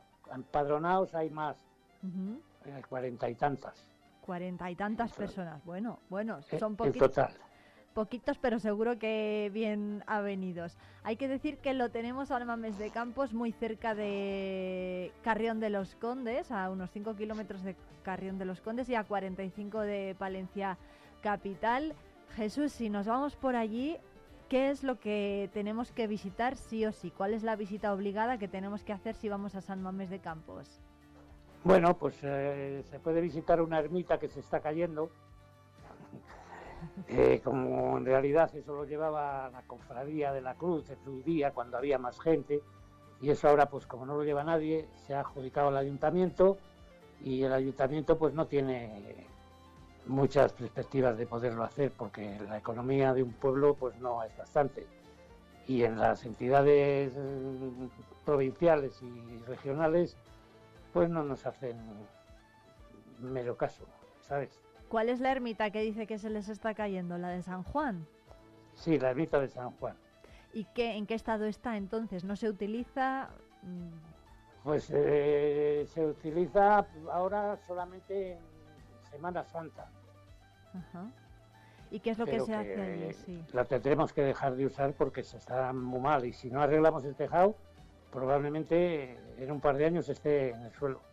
Sí, Claro, o sea que Nosotros no tenemos medio. el problema está en el tejado entonces y no sé si saben cuánto cuesta la obra que, que se debería realizar. El último, presu- el último presupuesto que hizo el técnico eran 30.000 euros, pero probablemente ahora será más. Ya, 30.000 euros. yo llevo detrás de ello 15 años. ¿eh? Madre mía, 15 años buscando a ver cómo arreglar la, la Sí, ermita del me han ido la- dando largas por un lado, que al año que viene, que al otro, en la Junta, en la Diputación. La Diputación se pasa la pelota a la Junta y así consecutivamente. Bueno, pues es una pena porque tiene restos muy, bueno, y, y obras muy interesantes, ¿no? Dentro del siglo XVI tiene el Pues claro, retablo. cla- claro. Esas, ah, si no se arregla, las tendremos que llevar a la iglesia y no nos interesa llevarlo a la iglesia, porque la iglesia las lleva la- los curas. Y los curas con la iglesia hemos topado, ¿sabes? Bueno, pero en los, lo- en- hay templos que sí que están bien cuidados, ¿no? Y desde la diócesis también se cuida mucho el patrimonio. Sí, sí, no, y espero que sí, pero ya sabes qué pasa, que, que los curas abarcan muy mucho, muy mucho cuando pueden, en el aspecto de propiedad, ¿me entiendes? Entonces, hombre, no se van a quedar con ello, pero lo poco que hay, pues que lo tendremos que llevar allí, no nos queda más remedio. ¿Sabes dónde lo vamos a dejar? Bueno, em, ahí en, en la ermita, eh, la ermita data del siglo XIII más o menos, o al menos hay restos, ¿no? Que son Sí, sí, sí. de finales de la etapa del románico, más o menos. No tiene mucho valor, pero tiene un arco románico a la entrada que está bastante bien, el arco de piedra y tal. Y lo demás pues está hecho pues, pues como hacían en aquellos tiempos, con mucho yeso, mucha cal y mucha esto. Bueno, Ahora, Eh, lo importante de aquí sería arreglar el tejado. Arreglar el tejado sería lo imprescindible, porque una vez que tienes el tejado arreglado, pues ya, bueno, lo de dentro, pues, pues ya se mantiene. Y si hay que cambiar el piso, las paredes y tal, pues bueno, ya no es lo mismo, ¿me entiendes? está protegido, sí. Hay Claro. otra otra iglesia que es la de San de la de bueno la, la principal, ¿no? La iglesia parroquial me parece que es del siglo Sí, XVI la, y la principal y la única. es la, la otra. ¿Cómo, ¿Cómo se llama esta iglesia? Y bueno, ¿qué podemos ver si nos acercamos por allí? Bueno, pues la iglesia siempre es San Mamés, pero ahí pues, la Virgen del Pópulo es la más, como en todos los pueblos, ¿no? Pues se tiene el Pópulo, no lo sé, se llama iglesia de San Mamés, pues, pues, el santo está en el medio y la Virgen del Pópulo a la derecha, que es la, la más, digamos, eh, elogiada, digámoslo así. ¿Sí? ¿Cuándo se celebran las fiestas? En honor a esta Virgen, el- por ejemplo. el 7 y el 8 de agosto. Pero ya las alargamos un poco más, como caen también en agosto y es cuando está el pueblo lleno, porque el pueblo en verano viene muchísima gente, todos los eh, gente que marchó fuera, ahora vienen los hijos, los nietos y tienen sus casas cuidadas, ahora como está arregladas todas las casas bastante bien, pues viene gente. Y alargamos un poco porque el día antes pues hacemos una chorizada allá en el plantío y tenemos allá un merendero y bueno pues eh, bien la gente le gusta y lo alargamos pues el otro día más tres días Bueno, bueno, tres días de fiesta tienen los días 7, 8 y 9 de agosto, sí más seis, o menos. o seis, seis, siete y ocho Ajá, 6, 7 y 8. por cierto, ha mencionado el plantío. ¿Qué es eso del plantío? el plantío de la fuente que es un al fondo del pueblo pues es un plantío que es del ayuntamiento y tenemos unas mesas allí de, de hormigón hechas y, y bueno pues está muy bien está muy placentero. Tenemos una charca allí una fuente. Y bueno Pues- pues está bien la gente le gusta irlo a ver. Eso, o sea, que se puede ir a dar paseos, merendar, pasar sí, la tarde, sí, ¿no? tenemos allí unos unos patos y tal para que la Anda. gente disfrute los niños sobre todo. Y, y se puede ir caminando, está lejos del pueblo. no no está al lado al final del pueblo pero está pegada al pueblo. Ajá, bueno, pues eh, nada, o sea, es el lugar de lugar de reunión, ¿verdad? Bueno, Sí, claro. estos son los principales monumentos, hemos hablado ya de, de las fiestas. ¿Hay alguna fiesta más que nos esté pasando por que se nos esté Pues pasando por antes alto? estaba, eh, antes estaba el 8 de septiembre, que era la Virgen del Pópulo, Sí, que es fiesta, perdón, casi en todos los pueblos. sí. es, una sí. Pero esa, esa ya no, ya no la hacemos, ya- no se hace porque antes sí hacían y traían orquesta y traían, pero hace muchos años que ya no lo hacen eso. Vaya, o sea, que han quitado una fiesta del calendario, pero ¿cómo puede ser eso? Eso digo yo, pues ya es en septiembre. Si hubiera sido en- a finales de agosto, probablemente sí que hubiera seguido. Bueno, agosto, septiembre, ahí ahí andan, ¿no? Tampoco Ya, pero en septiembre ya la gente ya no está de vacaciones, ya hay menos gente ya lo que interesa es que haya bullicio y haya ambiente. Bueno, alcalde, pues eh, hay que recuperar ¿eh? esa tradición. Desde aquí, desde Vive Radio, estaremos pendientes a ver de cómo evoluciona todo esto, también de, esa- de ese arreglo del tejado de la ermita que, que reclaman. Sí. Em, más cosas, si por ejemplo queremos hacer senderismo, ir con la bici, eh, caminar en familia o con amigos, ¿por dónde podemos Bueno, tenemos, tenemos, pues no sé, tenemos las rutas que hay por ahí por la orilla del río y ir hacia el campo de, de Alconada o por el camino de la ermita de Villasirga. En fin, ahí sí hay. Luego tenemos Valdiucieza, que hay una carretera que no es muy frecuentada por tráfico y bueno, pues también va por ahí. Luego tenemos el Teleclub, que está muy bien arreglado, que hay una asociación que se encarga de llevarlo. De momento, ahora, no sé, ahora va a haber elecciones, no sabemos si quién se quedará con ello. Elecciones, eh, a, a qué? ¿Dentro de la asociación o a qué se refiere? De, de la asociación, sí, de Ah. la asociación. Oye, bueno, o sea, tenemos teleclub, podemos reponer fuerzas ahí si nos vamos eh, a caminar, por ejemplo, hasta el plantío. Eh, Ah, no, sí, eso, eso está, es el Teleclub está abierto todo el año. Sí. A un- la- por la hora en invierno un rato por la tarde, pero en verano pues por la mediodía y por la tarde noche. Ujú. ¿Y esa asociación de la que habla, cómo se llama? Como todos, la Virgen del, del Pópulo, Virgen todo del está Pópulo. asociado a, a la Virgen. ¿Y qué más actividades se hacen desde la asociación? Pues bueno, alguna vez han ido, a- han hecho algún viaje con el dinero que se ha recaudado y eso. Y van, pues lo que sé, van a, a ver el mar o a ver Covadonga o alguna cosa así, ¿sabes? Bueno, pues eh, adem- además seguro que echan también una mano para organizar las fiestas. eh, ahora que va a llegar la Navidad, mm, o bueno, se están preparando, ¿no? Muchos pueblos para hacer pues pequeños actos en Navidad, también echan una mano en ese sentido, ¿no?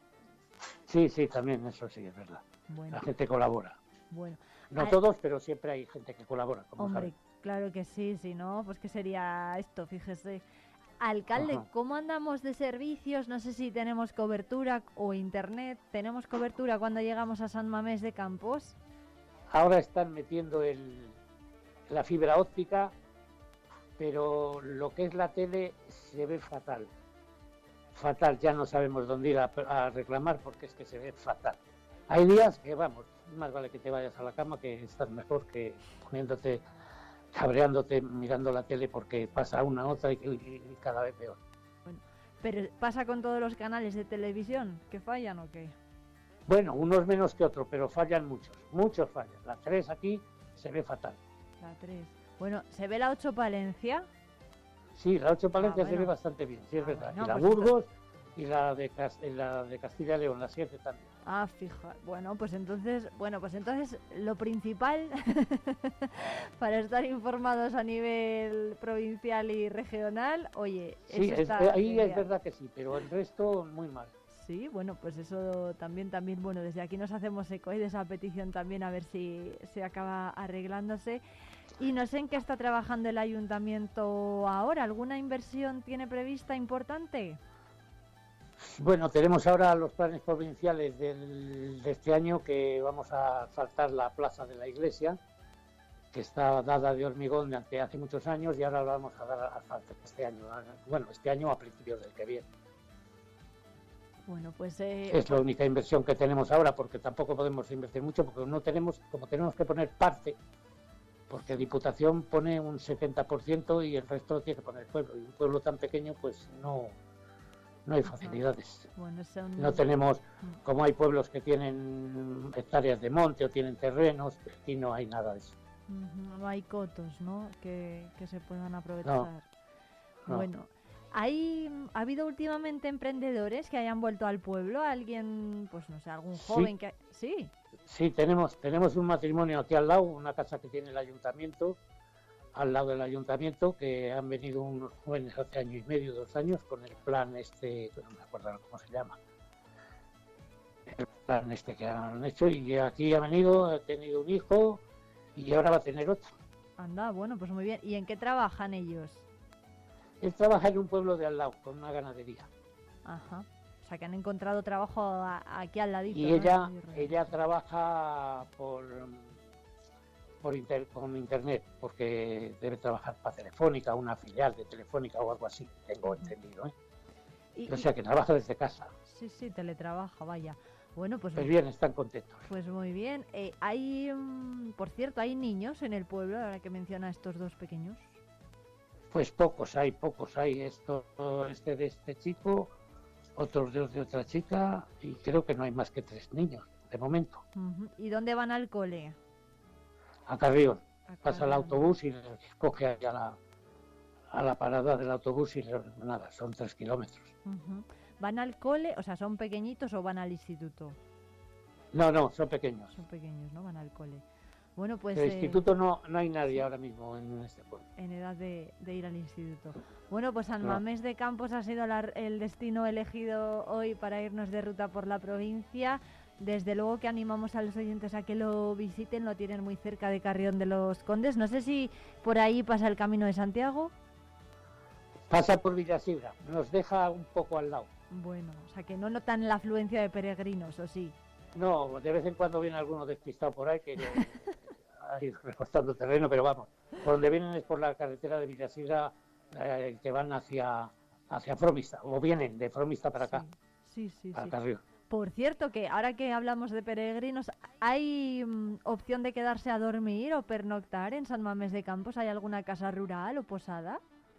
No, no, No, no, ¿no? hay, na- no hay nada de eso. Al estar tan cerca Carrión ya no, Sí.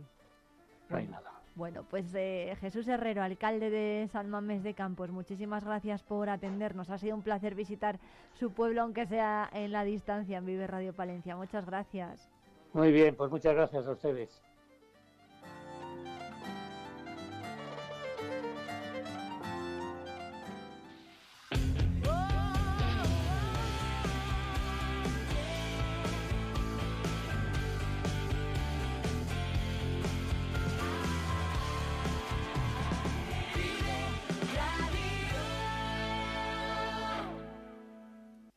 Junta de Castilla y León impulsa las inversiones y obras de tu ayuntamiento para que tengas unos servicios e infraestructuras modernas, eficaces y sostenibles. Porque nos importas, porque te lo mereces.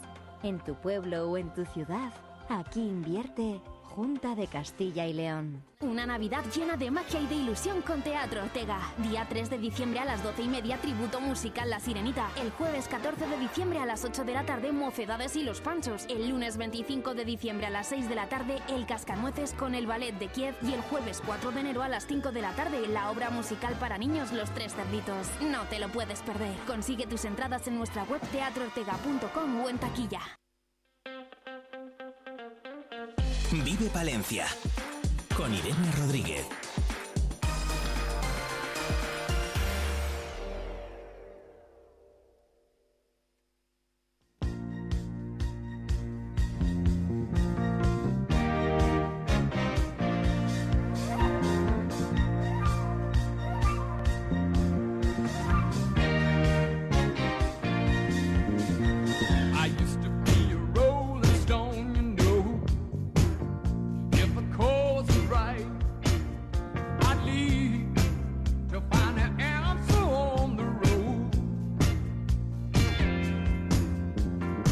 La subasta benéfica de capones de Cascajaraes recaudó esta semana la friolera de 109.000 euros por tres pavos, seis capones, una pularda ave fénix y el primer producto de la renacida fábrica de Dueñas. Es esta nueva, este nuevo producto, una subasta que fue histórica por su récord de recaudación y de la que vamos a hablar en los próximos minutos con Simón de Francisco, responsable de comunicación de Cascajares. Buenos días.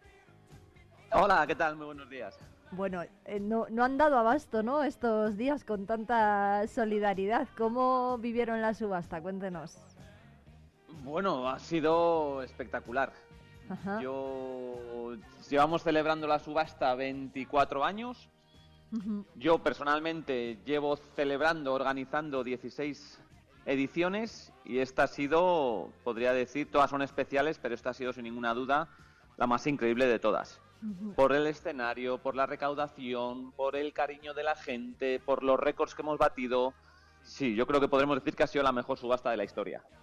Recuérdenos, Simón, a qué van a ir dirigidos los fondos. La subasta se ha realizado de la mano de la Casa Christie's, que es una de las más prestigiosas a nivel internacional, pero el fondo es solidario siempre y este año, ¿a qué se van a destinar los fondos? Pues este año la fundación receptora de toda la recaudación y todo el dinero que hemos generado en la subasta es la Fundación SIFU. SIFU es una empresa, es una empresa especial de empleo que da empleo a, a chicos y chicas con, con algún tipo de discapacidad y que a su vez tienen un programa muy bonito que es de un programa de becas de arte. Becan a artistas que tienen algún tipo de discapacidad, pero que como artistas son superdotados, son Ujú. supercapacitados. Entonces ese sistema de becas se llama Beca Superarte con ese dinero que hemos que les vamos a, a dar este año van a poder financiar y ayudar a 60 artistas y el colofón de todo esto es que gracias a lo que hemos recaudado el próximo mes de abril del año 2024 celebraremos en el Auditorio Miguel Delibes la Gala Superarte, que es la gala más inclusiva de Europa, que celebran todos los años en alguna ciudad de España y este año pues hemos logrado que, que lo vayan a hacer aquí en Valladolid, en Castilla y León, y es un espectáculo increíble al que invitamos a todo el mundo, porque en la subasta tuvimos dos pinceladas con un par de actuaciones de, de chicos de Sifu, un cantante que tenía síndrome de eh, es autismo, de Asperger, que cantaba como Los Ángeles, y luego una banda inclusiva, que estaba el pianista que era ciego y un chico con parálisis cerebral que tocaba que tocaba el piano con los ojos. Entonces, bueno, espectacular. Bueno, Simón, ¿cómo fue la subasta? Cuéntenos, porque hubo además no solamente empujas, también hubo donaciones como la que hizo la Fundación La Caixa. ¿Y cómo se podía pujar? ¿Cómo funcionaba la subasta? ¿Se podía pujar por cada producto por separado? Eh, o, o había que pujar por todo junto? Por todo el Sí, no, te cuento. Bueno, primero, ya que has comentado la Caixa, tenemos que darle las gracias porque llevan ya muchísimos años patrocinando el evento. Nos, nos donaron 10.000 euros, donaron otros 10.000 euros a- directamente al grupo Sifu y siempre que les hemos pedido que nos echen una mano han estado ahí. Así que Fundación La Caixa, como siempre, un 10. Y luego la subasta es como, como las películas, no sé si como en la televisión, si habéis visto alguna vez una subasta. Como decías bien, estaba la casa de subastas Christie's a través de Beatriz Ordovás se pone encima de un púlpito Sí. y empieza a subastar el primer capón. Y va dando paso a los pujadores. Todo el mundo al llegar al, al Teatro Calderón le dábamos una mano de cartulina. Cuando levantas esa mano, tú estás realizando una puja. Entonces Beatriz, que tiene muy buena vista, pues va diciendo, al fondo de la sala el señor de la chaqueta roja ha levantado puja, 300 euros. Y empiezan ya a moverla, a subir las pujas. La señora de la izquierda sube a 500. ¿Quién da más? ¿Quién da más? 800, 900, 1000. Y bueno, aquello fue de un momento de locura que llegamos a vender un capón por 10.000 euros. Eso le iba a preguntar yo, ¿cuál fue la Sí, pieza sí, más que- la pieza más valorada, la más cara, cuál fue? Eh, hemos batido el récord Ujú. con, con el capón, un capón que se llamaba El Toro, que realmente no es un capón especial, porque siempre hay capones, bueno, pues que hay, hay gente que los quiere bautizar y luego se interesa más en ellos, pero el Toro era un capón que habíamos bautizado y no tenía ningún interés especial, pero esa puja empezó a coger velocidad y 7.000 euros, 8.000, 9.000. Yo recuerdo perfectamente que el récord lo teníamos, creo que fue el año 2007, un capón que compró Alicia Koplovich en Madrid y que se vendió por 9.000 euros. Y cuando pasamos esa barrera estaba todo el teatro emocionado y al final la cifra fue 10.000 euros. Se lo llevó la familia Isidro, que son los propietarios de una empresa que se llama Ibervalles y donaron 10.000 euros, sí, porque al final realmente no es como una obra de arte, una puja normal, que vas a una subasta de cuadros y te llevas el cuadro a casa. Claro. Esto es una donación, la Claro. gente puja por el capón, pero luego el capón no se lo llevan a casa. Entonces hay que agradecerles mucho pues esa solidaridad y esa generosidad. Qué bueno. ¿Y qué, hace- qué se hace con todos los productos que se subastan? Pues los capones normalmente, como te digo, nosotros cuando alguien ya ha comprado el capón se lo ofrecemos. Oiga, usted se haya, ha pujado por el capón, en este caso el toro, se lo quiere llevar a casa y normalmente el 100% nos dicen que no, que prefieren que les mandemos unos capones ya cocinados de cascajares o incluso alguna vez que le mandemos algunos capones crudos. Y hay personas que realmente dicen que no quieren nada, que lo que querían era colaborar, Colaborar. que indultemos el capón, que vuelva a la granja y que ellos simplemente querían tener una donación con el grupo SIFU, en este caso, con la Fundación Cascajares. O sea que hay gente muy generosa, sí. Qué bueno.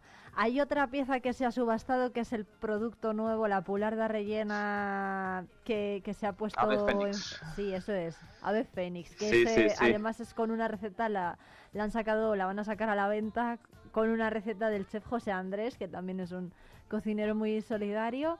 En este caso, ¿por cuánto pujaron por ella? Pues mira, lo tengo aquí apuntado porque al final son tantos. Ave Fénix se llegó a pagar 6.000 euros. O sea, un millón de las antiguas pesetas que no, que no es moco de pavo ni moco de capón, nunca mejor dicho. Pero sí fue un producto muy especial porque mm, el Ave Fénix lo que hicimos no fue poner ahí una pularda viva. Pusimos una caja que ha sido el primer producto de Ave Fénix que hemos elaborado en la nueva fábrica.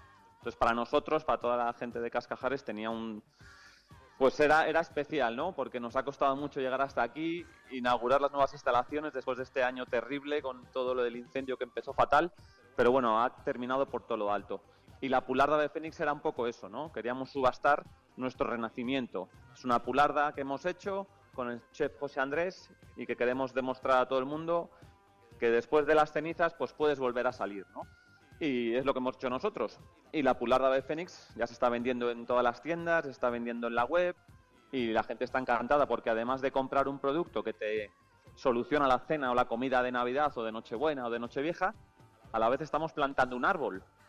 Porque lo, lo que hemos hecho es con, con Caja Rural de Zamora, un proyecto muy bonito, que es que por cada pularda que vendamos plantaremos un árbol en la Sierra de la Culebra, en el bosque Cascajares que vamos a hacer en Villar de Ciervos. Precisamente está el presidente de Cascajares, Alfonso, hoy allí, para ya rematar todo y empezar ya en breve pues a, a ver cómo organizamos para, para empezar la replantación. O sea que estamos muy muy contentos con este proyecto del Ave Fénix. Exactamente, una noticia que se ha dado a conocer también en los últimos días, hace ya varios días y hemos hablado también con Alfonso de esta iniciativa. Bueno, pues Simón de Francisco, ¿eh? responsable de comunicación de Cascajares, muchísimas gracias por atendernos. Ojalá que el año que viene en la subasta pues se superen estas cifras, a ver si, si es así y estemos aquí para contarlo. Muchas gracias. Muchísimas gracias a vosotros por vuestro apoyo. Muchas gracias. Un abrazo muy fuerte. Un abrazo.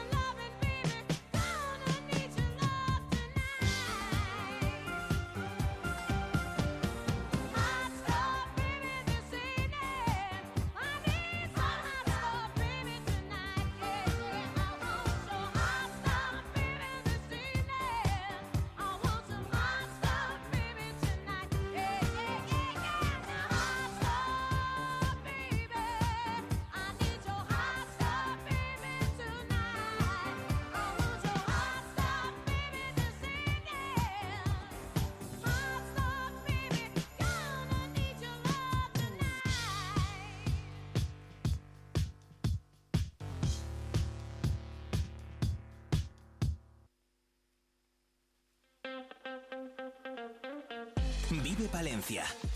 Con Irene Rodríguez.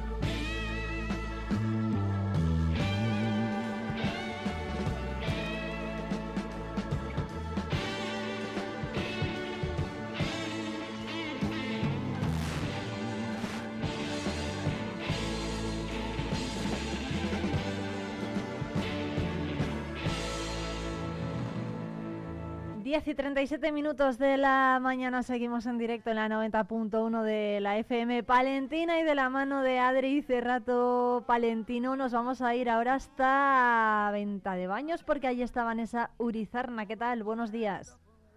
Hola, buenos días. Eh, Vanessa Urizarna es la responsable de uno de los proyectos que ha echado a andar gracias a la ayuda de Adri Cerrato Palentino, Raíces del Cerrato, ¿verdad Vanessa? Sí, así se llama la empresa y proyecto que, he creado con ellos. Bueno, ¿en qué consiste? Es una es un proyecto empresarial que aúna pues eh, aspectos como el de la huerta tradicional, los talleres, la difusión de todo lo que tiene que ver con la artesanía y, y los valores del medio rural. Cuéntanos eh, cómo nace este proyecto. Lo primero, Raíces del Cerrato. Eh, bueno, el propio nombre nos da una pista que se basa aquí en el propio Cerrato Palentino para mejorar el- la comarca. Y empezamos eh, primero con la huerta para ofrecer un producto de calidad y ecológico y a buen precio a la gente y también una experiencia de porque también la población de aquí ya ha envejecido, mucha gente no puede atender su huerto y echa de menos un poco, eh, pues eso, eh, ver el huerto, recoger el producto directamente, etcétera. Y así ha sido la temporada de verano, hemos empezado con ello y con ello contactamos a Adri Cerrato y luego eh, para los meses de frío, porque por ahora eh, solo hacemos la temporada de verano debido al clima que tenemos aquí, eh, imparto unos talleres artesanales y también por la zona. La idea es irme moviendo de, de ciudad en ciudad o de pueblo en pueblo y ir dando estos talleres para llegar al máximo número de personas. ¿Qué talleres son los que imparte Vanessa? Porque hay algunos muy interesantes. Ahora los vamos a ir viendo.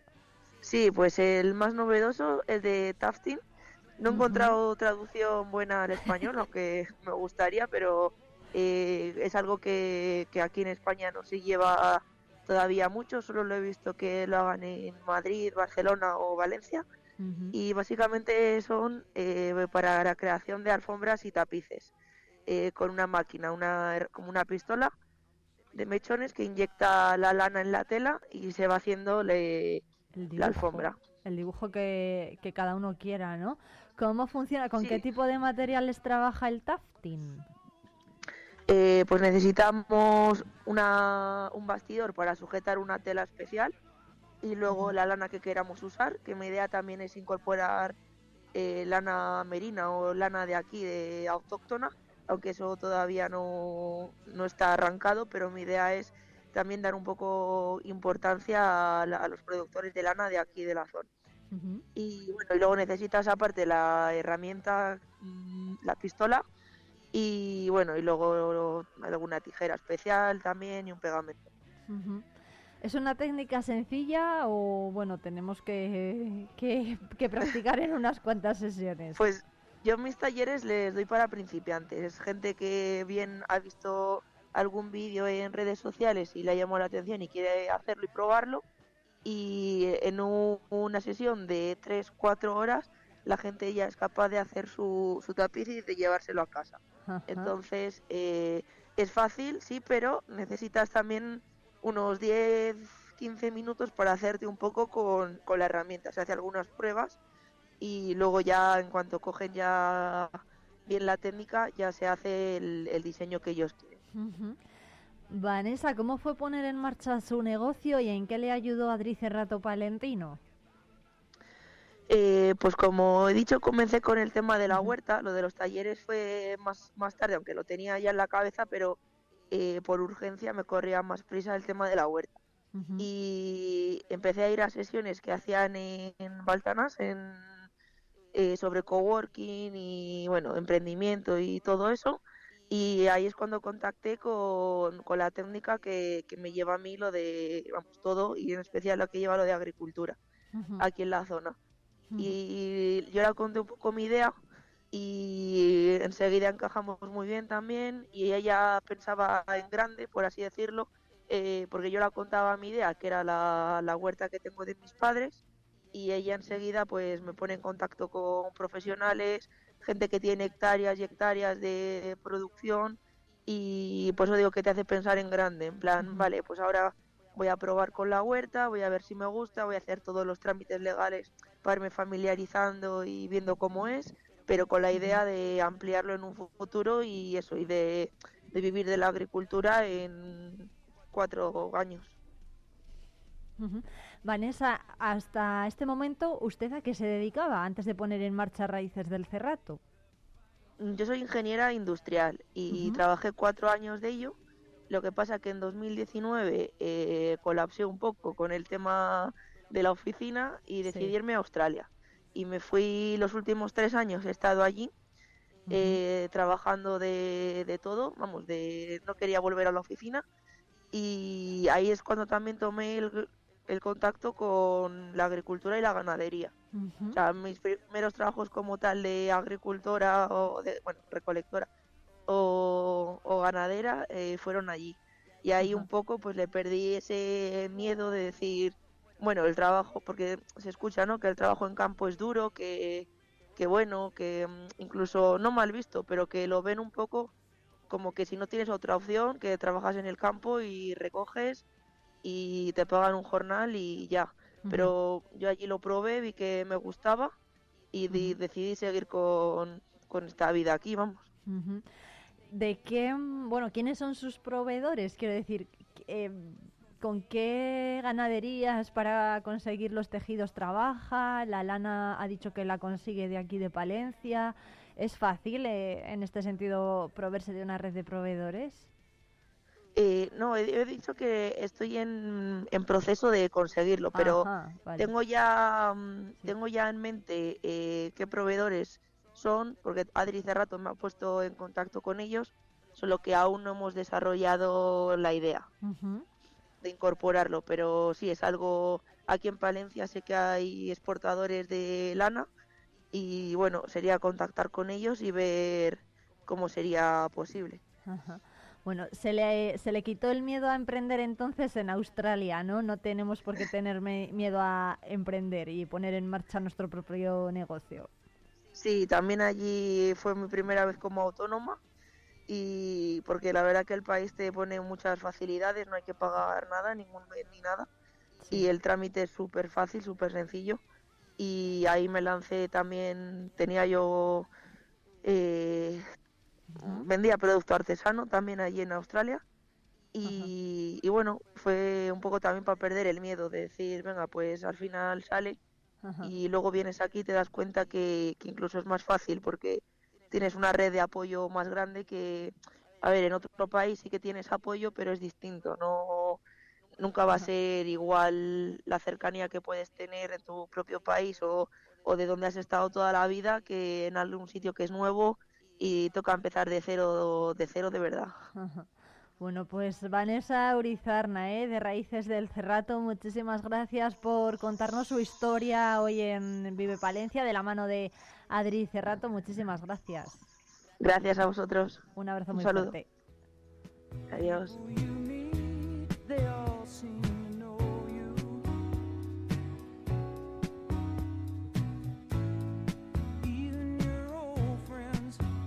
Like you're something new.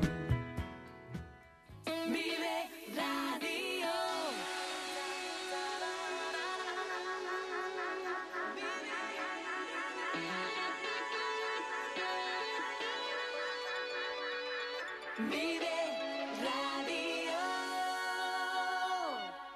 Cerrato por vacaciones. Descubre los 40 pueblos de esta comarca palentina. Explora nuestra naturaleza a través de las cinco rutas ornitológicas donde observar aves silvestres en su hábitat natural. Déjate llevar por un paisaje salpicado por casas cueva, chozos de pastor, palomares y yeseras, iglesias monumentales, rollos de justicia medievales o la iglesia visigoda más antigua de España. Cerratopalentino.es. Saborear lo auténtico. Talleres Multimarca Iván te ofrece la tranquilidad de dejar tu vehículo en manos de profesionales. Si buscas un vehículo de ocasión revisado y certificado, visita nuestra exposición. Talleres Multimarca Iván, en calle Alfareros 8. Peletería Prieto te propone una temporada repleta de prendas muy especiales. Déjate seducir por el color, las combinaciones sofisticadas, el diseño, prendas cálidas, los abrigos más suaves o las creaciones a medida. Descubre exclusivos accesorios confeccionados de forma artesanal. Peletería Prieto, prendas versátiles para personalidades únicas. Nos encontrarás en calle Mayor 76. Descubre el comercio y las empresas de Palencia. Es un consejo de... Iman Temporing, empresa especializada en recursos humanos. Queremos acompañarte en tu trayectoria laboral. Conectamos el talento con las oportunidades. Conócenos más en www.simancorp.es. Calle Los Soldados, pasaje. En Rubens encontrarás todo en confección para la señora de toda la vida y sin problema de tallas. Calle Los Soldados 3. Café Bar Matuca. Disfruta de nuestras raciones, hamburguesas, sartenes y mucho más. Disponemos de para celíacos. Calle Valentín Calderón 11. Descubre tu comercio. Vive Palencia, vive tu provincia, vive tu pueblo, vive radio.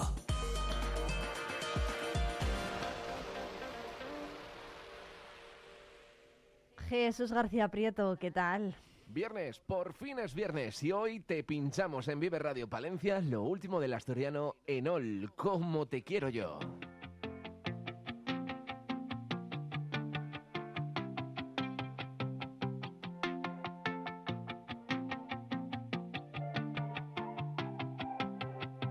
Hace seis meses que no hablamos, me han dicho que has cambiado y que se te ve mejor. Ahora salgo por otro lado, evitando encontrarnos, aprendí la lección. Tengo que dejar de dejarme, darte celos con alguien más. Para que te sientas culpable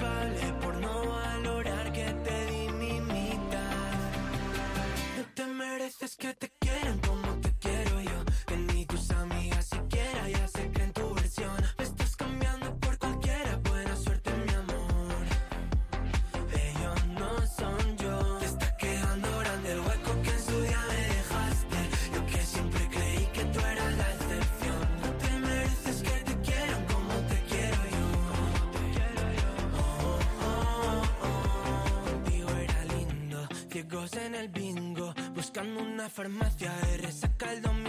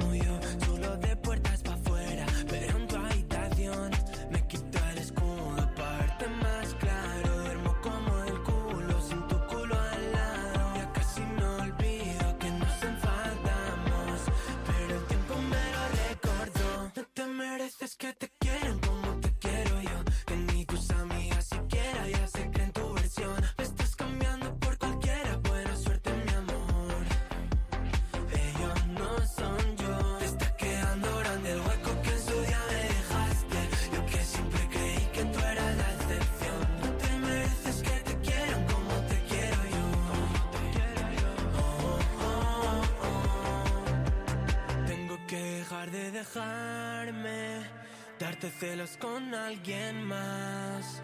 Para que te sientas culpable por no valorar que te di mi mito.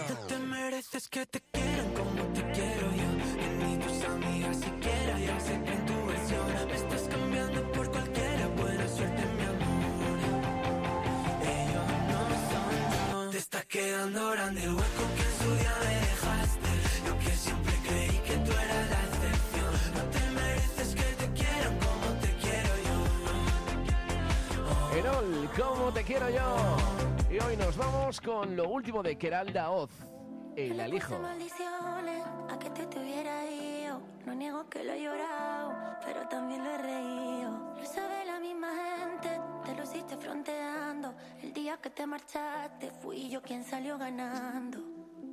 No luces por ello mejor. Se sabe que me mintió. No luces por ello mejor.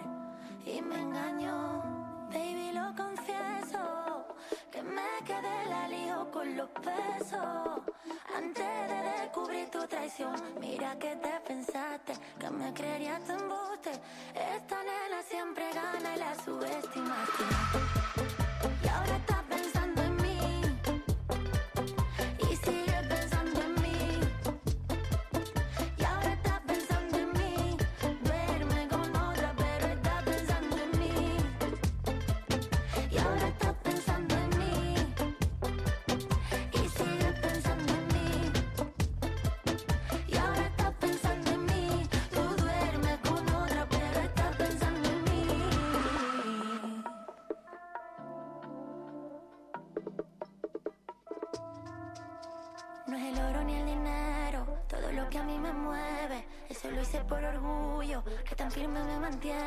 Bonita y silenciosa, no me viste llegar. Pensaba que era la sombra, pero soy el sol, papá, y lo confieso.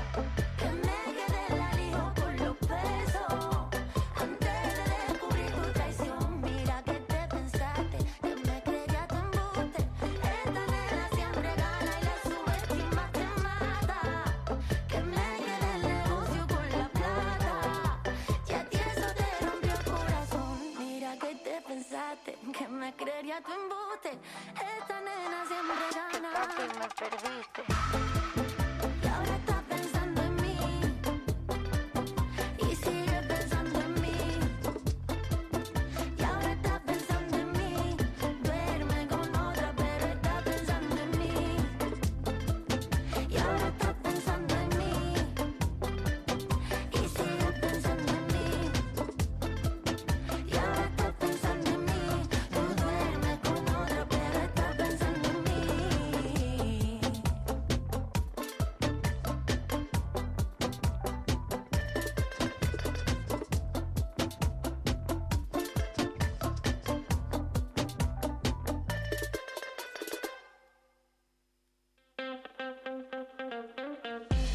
Vive Palencia con Irene Rodríguez.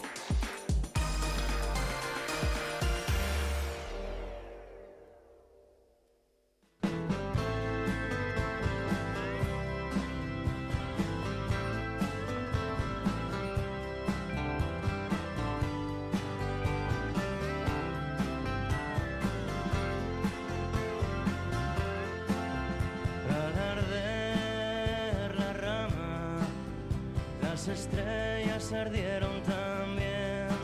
Y una vez en calma me largué.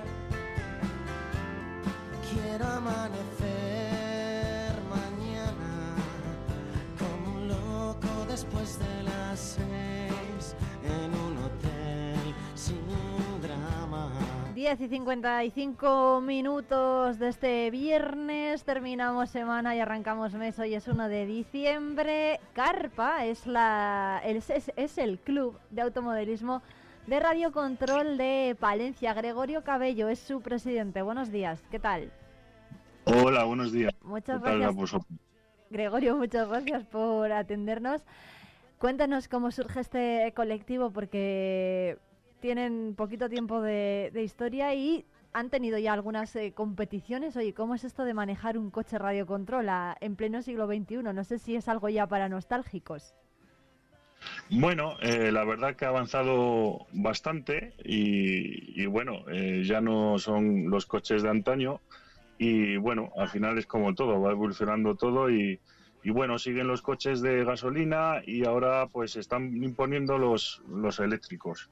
Y bueno, y al final es como todo, es una afición, es un hobby muy bonito y que se puede disfrutar con amigos, con los hijos, con la familia y, y bueno, un, un hobby sano, Me- al fin y al cabo. Me está diciendo que hay coches teledirigidos eléctricos. Eh, sí, correcto, por batería. Eh, de hecho, en- hacen competiciones eh, tanto de nitro, que es la gasolina, y eléctricos, y los tiempos son los mismos. O sea, corren eh, igual, corren y hacen los mismos tiempos igual. Y, y si es verdad que ahora eh, en, en estos tiempos se va imponiendo más el eléctrico porque es más fácil, más sencillo, y, y al final pones la batería y ya sale corriendo el, lo que es el coche. Sí. Pero vamos. Bueno, sí, sí. bueno, ¿cuántos? Y nada. Sí, sí. Y nada, y el, y lo, el club, eh, digamos que este año pues ha empezado con una directiva nueva y un proyecto nuevo y bueno, íbamos poquito a poquito y con muchas ganas y ilusión. Y bueno, el ejemplo lo hemos tenido este hace dos fines de semana, que hemos tenido unas jornadas de puertas abiertas y la verdad que, que la gente pues ha aportado muy bien, hemos tenido una afluencia de público bastante, eh, tanto adultos como niños, y bueno, ya han disfrutado ahí de las instalaciones y de, y de los coches, que en definitiva es esa la finalidad de disfrutar, vamos. Así que, ¿Tienen alguna otra es. cita en mente? pues sí, tenemos muchos proyectos en mente. Eh, eh, a ver, mm, tenemos, estamos trabajando junto con la Federación de Automovilismo y el Ayuntamiento. Estamos trabajando a ver si para el año que viene mm, podemos hacer alguna de- del campeonato de Castilla León. Y luego también, si nos gustaría hacer una escuela taller para los niños pequeños, pero bueno, eso es a base de trabajar y poco a poco. Pero bueno, tenemos muchas ideas y muchas cosas en mente y bueno, y al final es una opción a mayores pues mm, que puedan realizar los, los pequeños y los, y los no tan pequeños, claro. Claro que sí. Eh, mm, Gregorio, ¿dónde está su sede? ¿Cómo se pueden poner en contacto con ustedes todos los aficionados a los coches teledirigidos eh, que estén en Palencia? Sí, sí, pues a ver, el circuito le tenemos en, en el Parque Rivera Sur, ¿vale? Camino de la Torrecilla sin número. Y, y luego eh, tenemos Facebook, Instagram y, y teléfonos. El Facebook, por ejemplo, es el Carpa Palencia, así se llama el Facebook. Y el, el Instagram es Club Carpa-Palencia. Y luego hay otros teléfonos que, por ejemplo, es el 623 356 023, que está puesto en el, en el circuito, ahí apuntados por si quieren información o lo que sea. Y, y bueno, invitar a, a toda aquella persona que quiera venir, tanto mayores como pequeños, y no hay ningún problema. Y el objetivo número uno que nos hemos marcado es disfrutar y pasarlo bien, y que al final es esa la finalidad de, de, de esto, vamos, del hobby, y ya está. Gregorio, ¿cuánto puede correr un coche teledirigido eléctrico? Uf, buena pregunta. a ver, Porque- en tema, en, Sí, sí, en tema responde, de responde. circuito, en, tema de circuito no es eh, cuánto puede correr, porque al final no, no le dejas el coche que vaya a, a tope, como quien dice, porque es más técnica. Pero bueno, un coche teledirigido te puede alcanzar los ciento y pico kilómetros por hora, uno bien preparado, perfectamente. ¿Tanto? Sí, sí, sí, sí, sí, sí, sí. Madre A ver, pero bien, ya bien preparado y eso, pero vamos, ya te digo que en tema de circuito es, es más maña y técnica en vez de, de- de correr. De hecho, las, todas las potencias o todos los motores eh, de los coches están bajados un poquito porque es, es imposible controlarlo con toda el 100%. Y están todos como, como bajados de un tanto por ciento para abajo porque es imposible. ¿Y, y, y Se nos cuán- va. ¿Y cuánto le dura la batería al coche? Pues una batería suele durar pf, 20 minutos, media hora, o sea que están bastante, duran bastante, te dan bastante juego ¿Y las baterías. cuántos- cuando se le termina la, la batería, ¿cuánto tardamos en recargarla? Eh, se pone otra. Sí.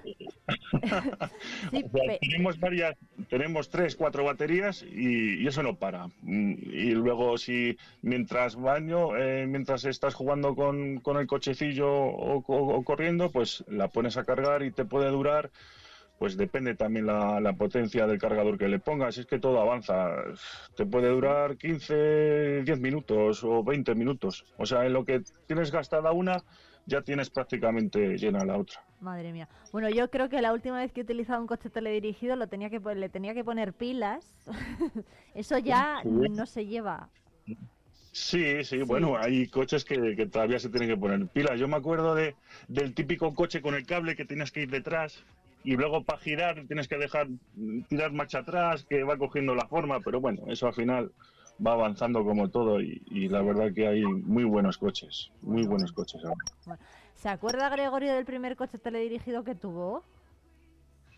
Pues sí, sí, con el cablecito, como decía antes, y, y bueno, y la verdad que te duraba cinco minutos. cinco minutos no tenías que, que cambiar. Pero bueno, al final yo creo que todos hemos querido tener o, o queremos tener un coche teledirigido y, y bueno, al final es, es algo que siempre tenemos ahí y tenemos la oportunidad de aprovechar el circuito este, que la verdad que está muy bien, las instalaciones, todavía nos queda por trabajar y hacer mucho y, y bueno, y, y poco a poco vamos consiguiendo cositas. Bueno, Gregorio Cabello, presidente de Carpa del Club de Automodelismo por Radiocontrol de Palencia, muchísimas gracias por atendernos, ya sabemos dónde están, así que, oye, si hay algún aficionado por aquí a, a este mundillo, que se ponga en contacto con, con ellos, con ustedes, porque seguro que, bueno, dan, dan mucho que hablar esta, esta temporada, este año, y seguro que van marcando poco a poco más fijas, más eh, fechas en el calendario. Muchas gracias. A vosotros por llamar y por interesaros y nada, muchas gracias a todos. Un abrazo muy fuerte. Son las 11.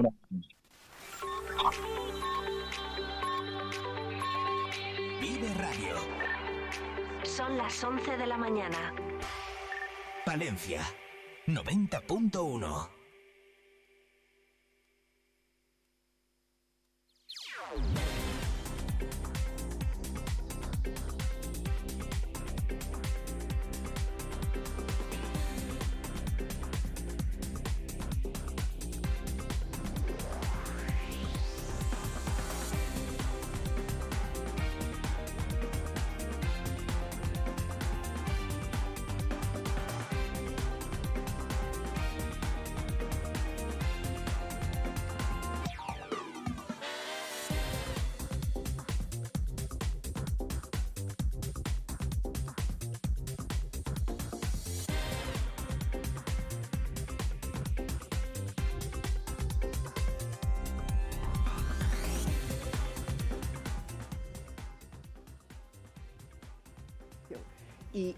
es un asunto muy grave, muy preocupante y que requiere una solución. Porque hay un servicio para prestar a la ciudad, hay unas inversiones y porque además se puede dar solución, no es un problema irresoluble. Pero desde aquel momento ya no me a saber nada. Nada. Yo imagino que ustedes habrán hablado con Iberdrola, habrán hablado con Energías, eh, habrán eh, recibido asesoramiento. No, no me cabe duda, pero, pero es que nosotros también necesitamos ese asesoramiento jurídico y no está en el expediente. Entonces, hace falta definir el modelo, hace falta definir el plazo. Y creemos que esas dos cuestiones son de suficiente entidad como para que este asunto quede sobre la mesa. Yo eso es de el, andar con amenazas de o se resuelve antes del 30 de noviembre o Iberdrola se va. Vamos a ver, una empresa se va o se viene y si le interesa económicamente. Escuchamos a Sonia Lalanda, portavoz de Vox en el Ayuntamiento de Palencia, que continúa el pleno a esta hora. Está previsto que en el orden del día salgan adelante dos propuestas de aprobación. La primera es la concesión de manual solicitada por Palencia Ecoenergías para continuar con la implantación del sistema colectivo de calefacción y agua caliente en Palencia y la segunda que se está debatiendo en estos momentos es la concesión solicitada por Iberdrola para la implantación de un sistema colectivo también de calefacción y agua caliente en la capital.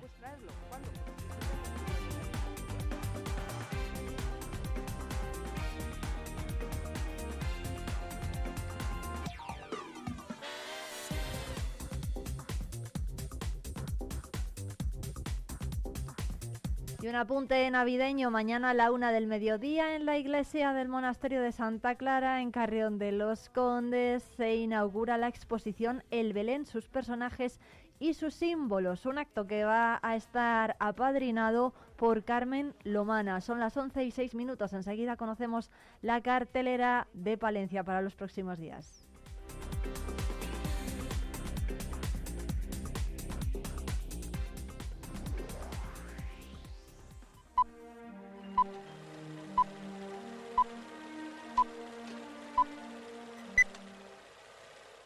Volvemos una semana más al Cine Ortega, eh, de la mano de Javier Margareto, para dar cuenta de todos los estrenos que llegan. Muy buenas. ¿Qué tal? Muy buenas, Nacho. Hablábamos la semana pasada, tres, pero qué tres estrenos. En esta ocasión viene alguno más y iba a decir que tampoco es que se queden atrás, eh, ni mucho menos.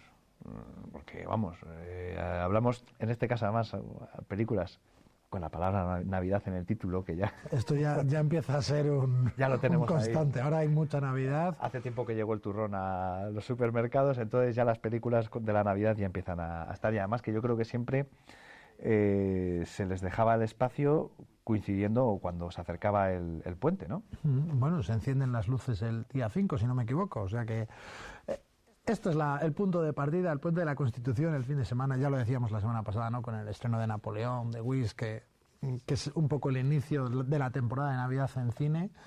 Ahora ya el puente de la Constitución, esto sí que es el colofón. Entonces ahora ya empiezan a venir películas con temática navideña y, y además eh, muy esperados por nosotros porque porque son muy comerciales y, y la gente viene masivamente a, las a, a los cines. O sea que vamos a presentarles y a ver, a ver si, si os gusta y, y os entran las ganas. Seguro que sí, porque si no es una es otra. Quiero decir, hay variedad, viene de todo, empezando por Noche de Paz, un título pues... Muy navideño. Totalmente, total y absolutamente. Pues la película, todo lo contrario.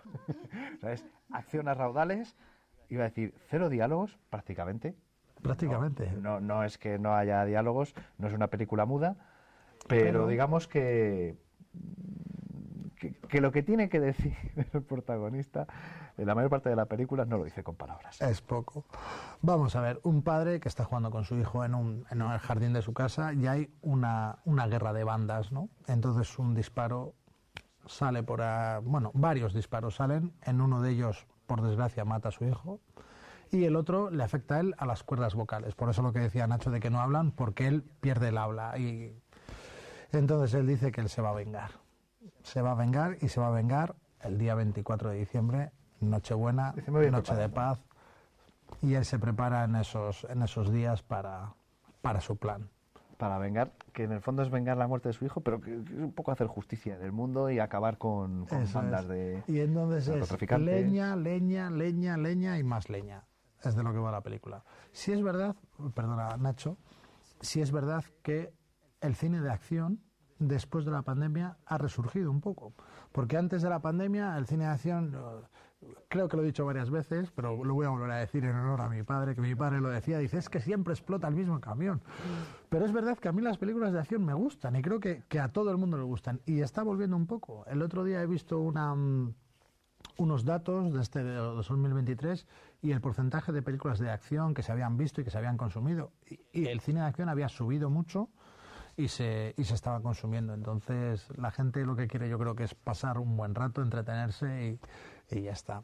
Y de esta película otra cosa muy importante es la dirección, que es John Woo, que hacía además tiempo que no hacía películas. Para que el que no esté un poco centrado, director de cara a cara, John Travolta y, Y Nicolas y Cage. Nicolas Cage, una película súper mítica, también hizo Misión, también hizo Misión Imposible 2 y es de los productores de John Wick.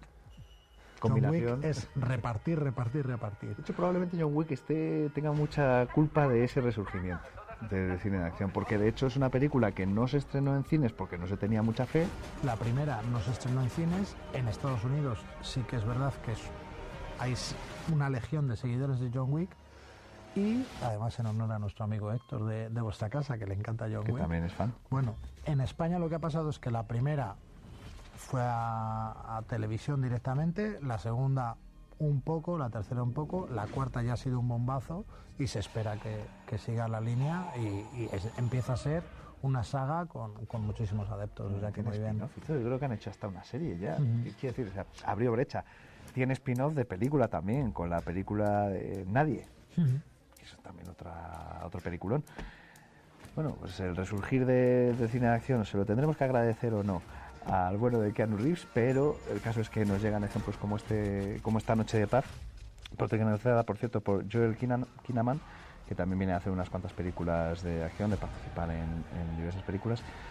Y esta yo creo que es de las que no va a defraudar. Que, que la ausencia de, de- de diálogos se va a ver altamente compensada con, pues, con la abundancia de tortas, vamos a decir así. Con mucha paz. Va a haber mucha paz. Paz impuesta, vamos a decir.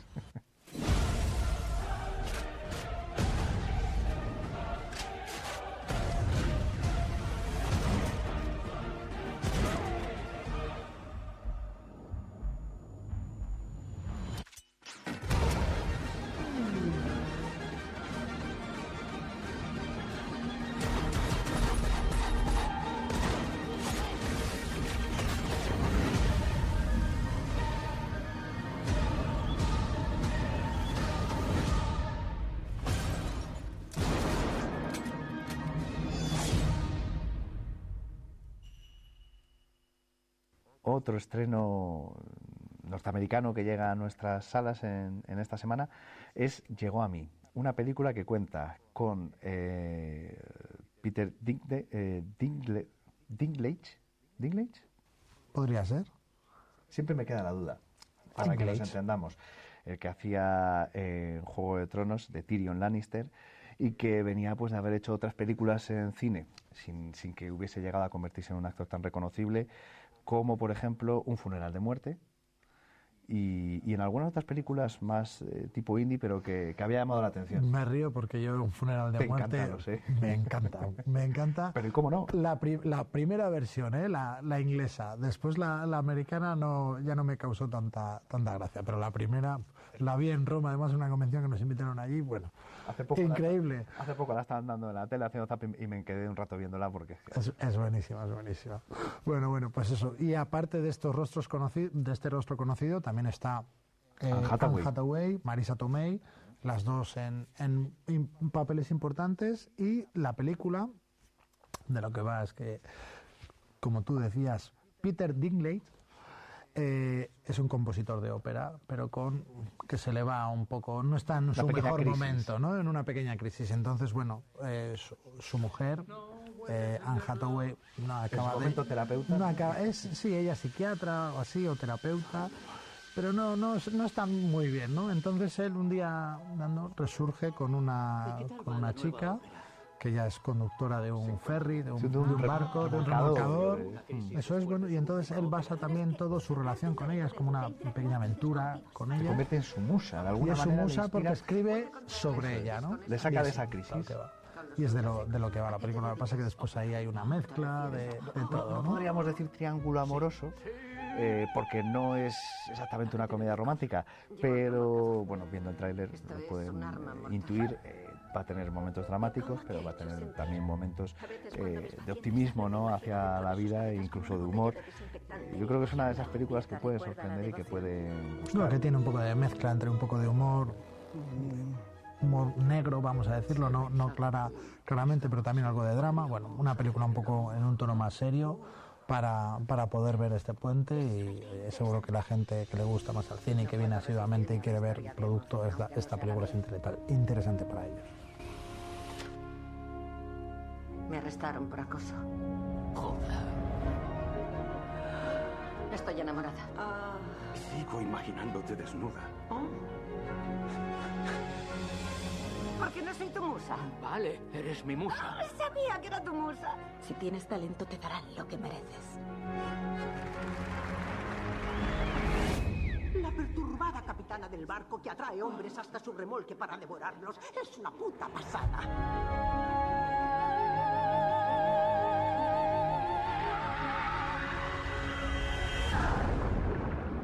Seguro que todas estas personas tienen una historia para una ópera, Levi. Vamos con otra película que tiene la palabra Navidad en su título La Navidad en sus manos, pero que tiene un tono totalmente distinto y una autoría totalmente diferente. Hablamos de película española con Santiago Segura de por medio. Ahí ya intuimos el tono y si añadimos a Ernesto Sevilla y a Pablo Chapela, pues ya, ya está claro, ¿no? Es una comedia en toda regla. Ni más ni menos. Santiago Segura, qué listo eres, qué listo eres. A mí me encanta Santiago Segura por lo listo que es. Él hace una película en verano, temática de verano, súper éxito. Hace película en Navidad, perdón, súper éxito también. Ya lo hizo el año pasado con los Reyes Magos o los Tres Reyes Magos, no Sí, sé, no sí, sé cómo sí, se efectivamente. Pero funcionó muy bien. Bueno, salía Carvajal, ¿verdad? Sí, sí, sí. Yo, mi hija Ludia dice que es la mejor película de la historia. O sea que, o sea que al- algo tiene. Él, él sabe lo que hace. Y cuando hizo Torrente, ya, ya sabéis todo el éxito que tuvo, ¿no? En tono de humor, pero también familiar. Y, y, bueno, él, él sabe hacerlo y, y que las cosas funcionen. Bueno, Es jugar con la figura en este caso. aunque no, aunque no es direc- director, ya las últimas ya no suele dirigir él. eh, Produce. produce, él, él sabe dónde tiene que ir. Claro, eso es, dice, "De- dejo que otro se lleve el lleve mérito, pero... Y yo pues invierto, organizo, en este caso también actúo, pero, pero ya reparto el trabajo entre más gente. Ya lo he dicho más veces, pero lo vuelvo a decir, porque además Santiago Segura, nosotros los cines en la pandemia, eh, puede parecer risa, ¿eh? pero en, en, la, en la pandemia era... En lo peor de la pandemia, cuando estaba todo el- cerrado, cuando estaba todo empezaba a cerrado. abrir, pero... Nosotros los, los dueños de cines, empresarios de cine, estábamos desesperados porque esto era un auténtico desastre. Yo porque soy una persona súper optimista, pero, pero no sabéis cómo estábamos todos, ¿eh? Y, y no hacían más que retrasar películas y no había estreno y todo lo que poníamos era, era sinceramente flojo. Y él dijo que, que su película se estrenaba en cines. Y, y los productores, porque también él, él es productor, pero tiene otros productores y, y Telecinco. No, no, que no, que no, que no, que sí, que sí, que sí, que yo estreno mis cines, además hay que apoyar a los cines. Y nos apoyó y por suerte funcionó, funcionó muy bien, o sea, a él, bueno, a él le salió bien, pero a nosotros también, porque también fue el inicio de decir, bueno, la gente empezó a acudir de nuevo a los cines, vio que éramos recintos seguros y por suerte fuimos, fuimos resurgiendo. Entonces desde aquí agradecérselo una vez más.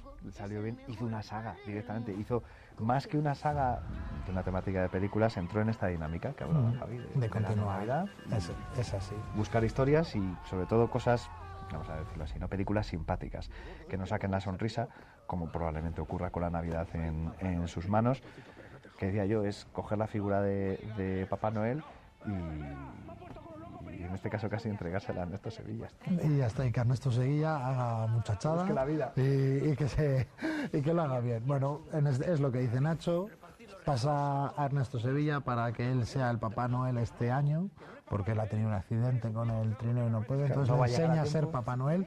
Ernesto Sevilla que tiene una relación con su hijo Vaya, que él lo que hace es robar piezas de coches, entonces también hay que enseñarle a ser buena persona de cada Navidad, ¿no? Película divertida para toda la familia y que seguro que nos hace pasar un, un buen rato, en definitiva.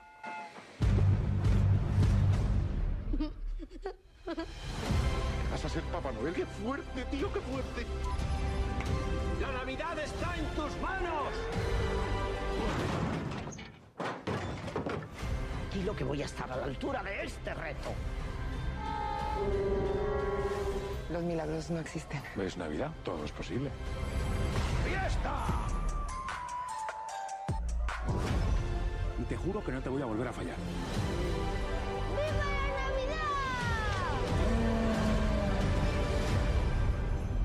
¡Vamos, vamos, bicho! Ahora mismo me bajan los renos y se marchan de mi reserva. ¡Ah! Pero, pero, ¿qué me estáis haciendo? Y cerramos el repaso a los estrenos que llegan con otra película española que forma parte, o podría formar parte de una saga, porque hablamos de ocho apellidos marroquíes. Eh, no es que siga, ¿no? La, la- sigue la estela, pero no sigue la historia, vamos a decirlo así, ¿no? De, de ocho apellidos vascos, catalanes. eh, en este caso, pues no está. Es que de- me sale ahora. Dani Rovira. Dani Rovira. No está Dani Rovira, pero le hemos cambiado por Julián López. Y, y ya está. Y no está Clara Lago, pero está Michelle Jenner. Jenner, efectivamente. Rostros conocidos y, y yo creo además que lo, lo importante es la marca, por decirlo, ¿no? Sí, los, ocho, los ocho apellidos. El choque cultural. A nosotros- El cambio de sociedad o de cultura. Nos presentaron hace casi un año un, un pequeño, un pequeño inicio, unas tomas de, de esta película con sus productores, que es Telecinco Cinema, que es la mayor productora de, cine de España y la más fuerte, Tadeo Jones, Lo Imposible, eh, los, todos los peliculones les ha hecho, les ha hecho Telecinco Cinemas. La gran mayoría de ellos, no todos. Y nos decían eso, dice, vamos a ver, aquí la marca es ocho apellidos. Eh, y es lo que la gente le va a llamar la atención. Y además es que la película es muy, muy divertida. Ya sabéis que en ocho apellidos vascos se metían con los vascos y, el con, y con el resto también. Sí, pero bueno, el contraste Andalucía-País Vasco. en los ca- y también se metían con los andaluces.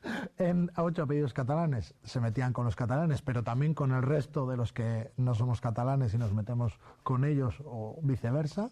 Y en este caso lo mismo con los marroquíes, ¿no? También seguro que dicen ciertas bondades en muchos momentos de los marroquíes y en contra decir, pero ¿qué estás diciendo con respecto a los marroquíes, no? Es de lo que de lo que se habla la película, pero siempre en tono de humor. Sí, de esos prejuicios e ideas preconcebidas que tenemos, ¿no? Y llegamos allí y, bueno, eh, pues, se ve algo igual muy diferente a lo que podíamos tener en mente, ¿no? A lo que podíamos esperar, que es lo que les pasa a los protagonistas, que al final es un viaje que tienen que emprender para cumplir una promesa, ¿no? En este caso, eh, la viuda, Que no lo hemos dicho, claro, nos empezamos a hablar y no hablamos de lo que va realmente la película, ¿no? la, la viuda que quiere cumplir el deseo de su marido fallecido, que era eh, recuperar su primer barco de pesca, que lo que no sabe eh, él cuando, cuando eh, vamos a decirlo así, lanza ese deseo, la familia cuando ve que lo tiene que cumplir es cuando descubre que está en Marruecos, en un puerto de Marruecos. Claro, hay que venir, pero claro, y la viuda no va a venir sola, pues la hija la acompaña, porque no voy a dejar a mi madre sola en este viaje en Marruecos, además que ni el idioma ni nada, y no vamos a ir dos mujeres solas a Marruecos, bueno, pues que se venga mi ex. Julián. Ahí, ahí es nada. Me estaba riendo porque antes además estábamos aquí fuera de cámara, estamos comentando, oye, que, que ahora la piel se tiene un poco muy, demasiado fina, ¿no? Con ciertas cosas. En esta película la piel fina no existe. Porque ya en el tráiler lo primero que dice, ay, por favor, a mí ponme en la, en la fila de los, de los cristianos, cristianos. no me pongas con los moros. Eh, Bueno, pues es, es así, ¿no? En tono de humor y, y es lo que es una comedia eh, súper comercial y para hacernos pasar un buen rato que, que en definitiva muchas veces es lo que necesitamos. O sea que una de las películas importantes de este país. ¿Español? Hola, sí. ¿Madrid? ¿Barcelona? No, no, más al norte. ¿Ah, Vasco? No, no, no, del otro norte, del norte bueno, Cantabria. ¿Qué haces aquí? Eh, no, nada, ya, ya me voy, ¿eh? Señor, señor, qué bochorno. Cerveza no hay, ¿verdad? ¡Salam! Pero vamos a ver, ¿cómo se va a llamar José y María un moro? Es que vamos. Y hemos hablado de cine, pero ya saben que no solo llega cine al Ortega, tenemos espectáculos a la vista, La Sirenita, Este fin de semana, musical de la Sirenita. Eh, después tenemos Los Panchos y Mocedades en un concierto el 14 de diciembre. Después tenemos Ballet de Kiev con Cascanueces, que ya eh, va a ser un poco una tónica general todos los años, ¿no? 25 de diciembre, Cascanueces en el Ortega, para que se convierta en una tradición. que se convierta en tradición. Y después ya tenemos Los Tres Cerditos el 4 de enero, y después enero, que ya os contaremos un poco más adelante, que lo tenemos cargado de, de cosas. Tenemos la última obra de Ana Belén de teatro, que, que por suerte viene. Hemos conseguido que venga. Pan Duro, del, de Asier de Palentino de Asier, que su obra, que además él está súper ilusionado y nosotros también de, de representar al 20 de enero. Y bueno, hay muchísima, hay cómicos, hay Alejandro, otra vez que bueno, el mago, que a mí fue un espectáculo que me encantó. Bueno, hay muchísimas cosas para ver. La recomendación que la gente entre en la web, la web de Teatro Ortega y Cine Avenida, que ahí vea la programación y así también lo apunte en la carta a los Reyes como Claro. sugerencia. Dice, Dicen- Porque luego, claro, alguno quiso esperar a, a- a la carta a los Reyes para la entrada para Víctor Manuel y se quedó sin ella. Dicen que Papá Noel, Papá Noel y los Reyes Magos entran mucho en la web del Teatro Ortega, entonces igual hoy hay que hacerles caso. Si acaso, no está de más echar un ojo y así que lo puedan ir poniendo en la carta de los deseos. Javi, muchas gracias como siempre. Muchas gracias a vosotros.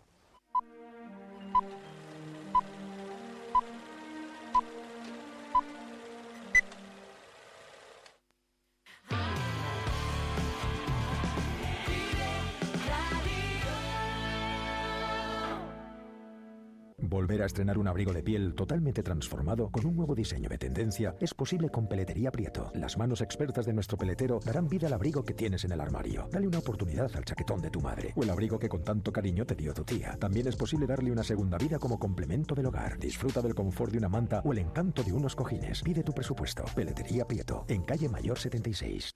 La Junta de Castilla y León impulsa las inversiones y obras de tu ayuntamiento para que tengas unos servicios e infraestructuras modernas, eficaces y sostenibles. Porque nos importas, porque te lo mereces.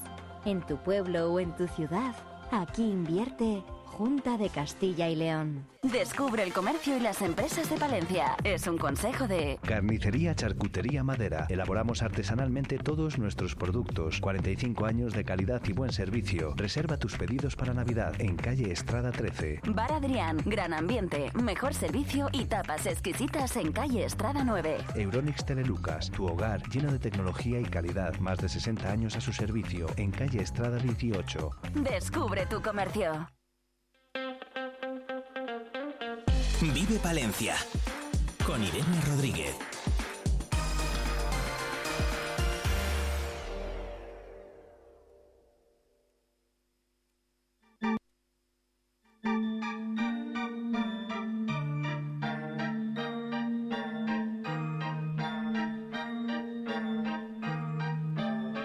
Once y 27 minutos de la mañana de cine. Vamos a seguir hablando porque a partir de las ocho y media de esta tarde arranca la edición número 35 del Aguilar Film Festival con esa presentación, presentación y con las entregas de los Águilas de Castilla y León que este año van a ser por primera vez para Ana Garcés y Arturo Dueñas. Y mañana es el turno de Pablo Quijano. Buenos días.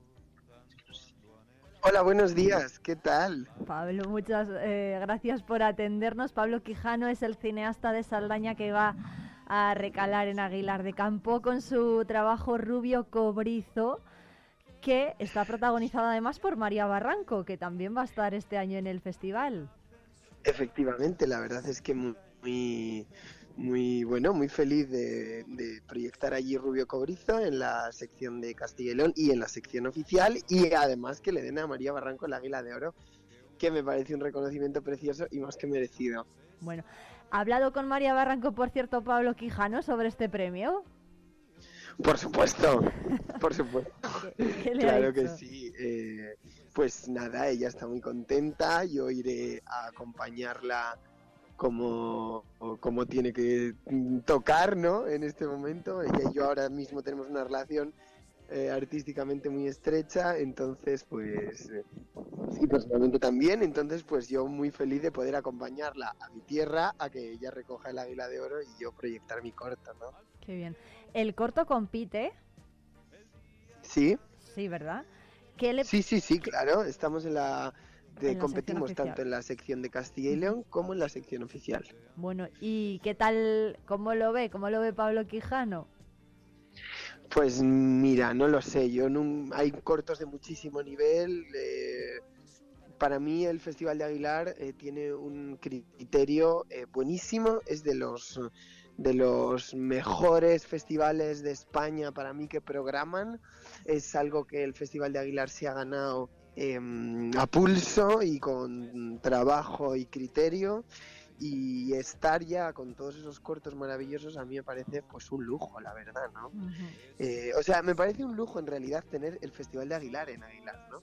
Eh, creo que a veces no lo valoramos lo suficiente y es un, es un festival de primer nivel, ¿no? Y, y de pri- y se cuida tanto a la gente, se cuida tanto a los cineastas que, que bueno, intento no pensar en los premios, ¿no? Los premios es algo que van, vienen eh, y nunca se detienen. Bueno, en la sesión en la que se va a proyectar Rubio Cobrizo, un corto del que ahora, por Sí. cierto, hablamos, también se van a poder ver Nadie va a querer a un monstruo o Tras el aro. Mm, no. Sí, efectivamente, eh, se proyectan con, con otros cortos también de cineastas de Castilla y León o producciones de Castilla y León. Bueno, Rubio Cobrizo ha estado también en la Seminci de Valladolid y en el Festival de Málaga. Allí, ¿qué tal fue la cosa? ¿Qué, qué le dijeron del trabajo? Bueno, pues fue un sueño estrenar en el Festival de Málaga. eh, en marzo de este año, también en la sección oficial, y, ir con María eh, allí a presentar el corto, hacer promoción. La acogida fue muy bonita y muy buena, fue cumplir un sueño. Y en Seminci, pues es que para mí Seminci es otro festival que tenemos en nuestra zona que, que, es un festival de primer nivel también, ¿no? Y que estamos enfocados a los largos y al largometraje, pero que es un lugar de encuentro precioso para, bueno, pues para, para ver otras películas también, para conocer otra gente. Yo, por ejemplo, vi sobre todo sobre todo de noche vi en el festival en la Seminci una película de Víctor Iriarte que me fascinó.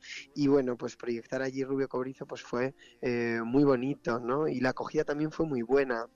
También creo que bueno yo eh, me hace especial ilusión ¿no? en los festivales eh, vengo del festival de Huelva también pero es que los festivales que son en nuestra zona son en nuestra zona y es mi tierra no entonces bueno me hace más ilusión es la realidad Pablo, de todos los profesionales que van a ir pasando por el festival a partir de hoy, ¿con quién tiene ganas de hablar o a quién tiene ganas de conocer? Bueno, pues eh, la verdad es que tengo ganas de conocer a muchos. Eh, hay un corto que se llama eh, A Street View, que creo que se proyecta en mi misma, en mi misma sesión, eh, que es de, bueno, de dos, de una chica y un chico que lo he visto y me ha encantado ya. Tengo ganas de conversar con ellos. También tengo ganas de con- conocer a David Pérez Añudo, que no le Ajá, conozco personalmente, aunque sí conozco notoriamente su obra. Y bueno, Cristina Plazas, la otra actriz que va a recibir el Águila de Oro, también, eh, bueno, me apetece conversar con ella, ¿no? Y, y conocer su punto de vista del, de cómo está el cine actual.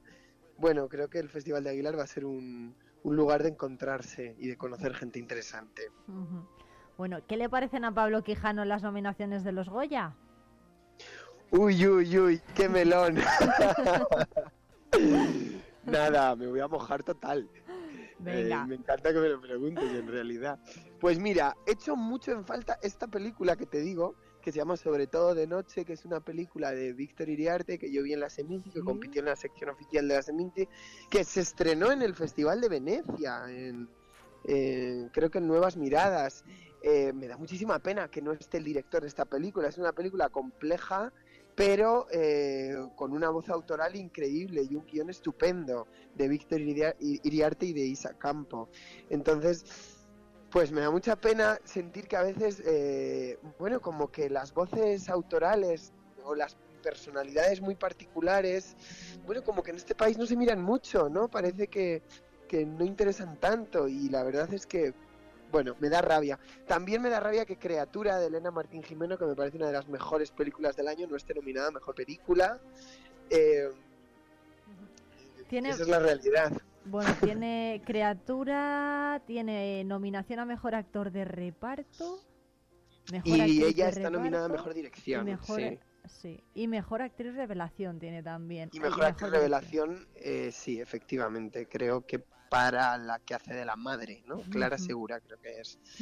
Eh, pues sí, a ver, Criatura me parece una de las mejores películas, no solo porque haya estado en Cannes, que eso ya la vale, ¿no? Sino porque realmente a mí conecté muchísimo, me parece una voz, me parece un poco el cine del futuro, de alguna manera. Veo, veo Criatura y pienso que este es el cine que, que cada vez haremos más. Eh, aparte de eso, pues hay, hay cosas que me alegran, ¿no? ¿no? Por la nominación, por ejemplo, de Omar Banana, que es un actor que me encanta, porque te estoy amando locamente, actor revelación, eh, me parece más que merecida y me parece que, que, bueno, pues que cuando la academia impulsa nuevas voces, es muy bueno, porque hay voces que están asentadas, ¿no? Y, y el impulso de nuevas voces bueno, pues ayudan también, ¿no? A que esta industria crezca y se, ha- y se, ha- y se abran paso, ¿no? A mí cerrar los ojos de Víctor Erice me gusta mucho. Eh, me parece que Víctor Erice ha hecho una película que es la que tenía que hacer en el 2023, habiendo, ten- teniendo películas tan icónicas como El Sur o El Espíritu de la Colmena, me parece que, que ha conseguido no repetirse y hacer la película que, que, que tenía que hacer ahora, ¿no? Y eso me parece muy valioso, que haya arriesgado con una película de tres horas, ¿no? Ana Torrent me parece que está estupenda, eh, Manolo Solo también. Bueno, hay, hay, hay muchas cosas justas en realidad, ¿no? Eh, pero tampoco, tampoco se puede llover a gusto de todos. y me imagino que esto es así. Y los premios también no dejan de ser premios, es que tampoco tenemos, creo, que sobredimensionarlos, ¿no? O sea, estarán muy felices todos los nominados y todos soñamos con estar algún día, pero pero qué, pero pero hacer cine es más importante todavía, yo creo. Ajá. Bueno, pues Pablo Quijano, sobre esto mismo le vamos a preguntar a nuestro siguiente invitado, que es Arturo Dueñas. Ah, muy bien, Arturo, le conozco, majísimo, maravilloso, hace un cine estupendo y es un y es un, un placer tenerle como cineasta en Castilla y León y me alegro muchísimo de que le vayan a dar el Águila de Oro también de Castilla y León. En el, el mañana le veré. Eso es, eso es. Mañana, mañana se verán allí todos en Aguilar. Muchísimas gracias, Pablo Quijano. Le tenemos que colgar a Pablo Quijano, pero Pablo, eh, atento a la, a la emisión porque nada, Arturo Dueñas nos va a atender ahora en breve, en unos minutillos. Mucha suerte en el festival y estaremos muy pendientes de todo lo que ocurra allí en el Cine Amor. Muchas gracias. Muchísimas gracias, gracias a vosotros. Yo feliz de conversar contigo y con vosotras siempre que queráis. Un abrazo muy fuerte. Un abrazo, hasta luego.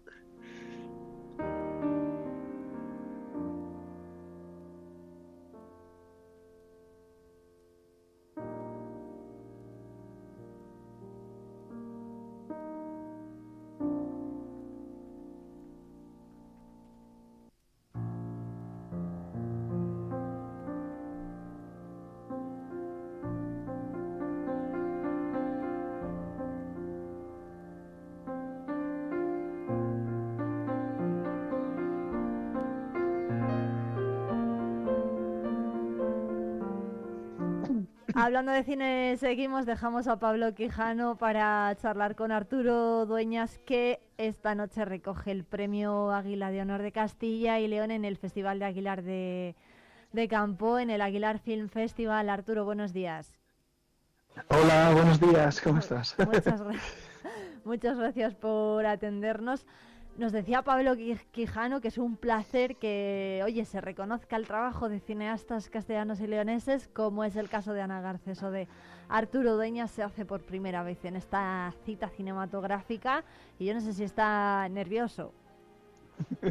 Bueno, estoy nervioso, claro, siempre ¿Sí? que, que tienes algún acontecimiento, sea, sea recibir un premio, sea un estreno, porque también estrenamos mi, mi último largometraje ahí Ujú. inaugurando el festival, etcétera. Pues estás nervioso, estás nervioso, pero, pero, pero muy agradecido. La verdad, yo creo que desde el Festival Film Festival han tenido una gran idea, que es premiar lo que se hace en la tierra.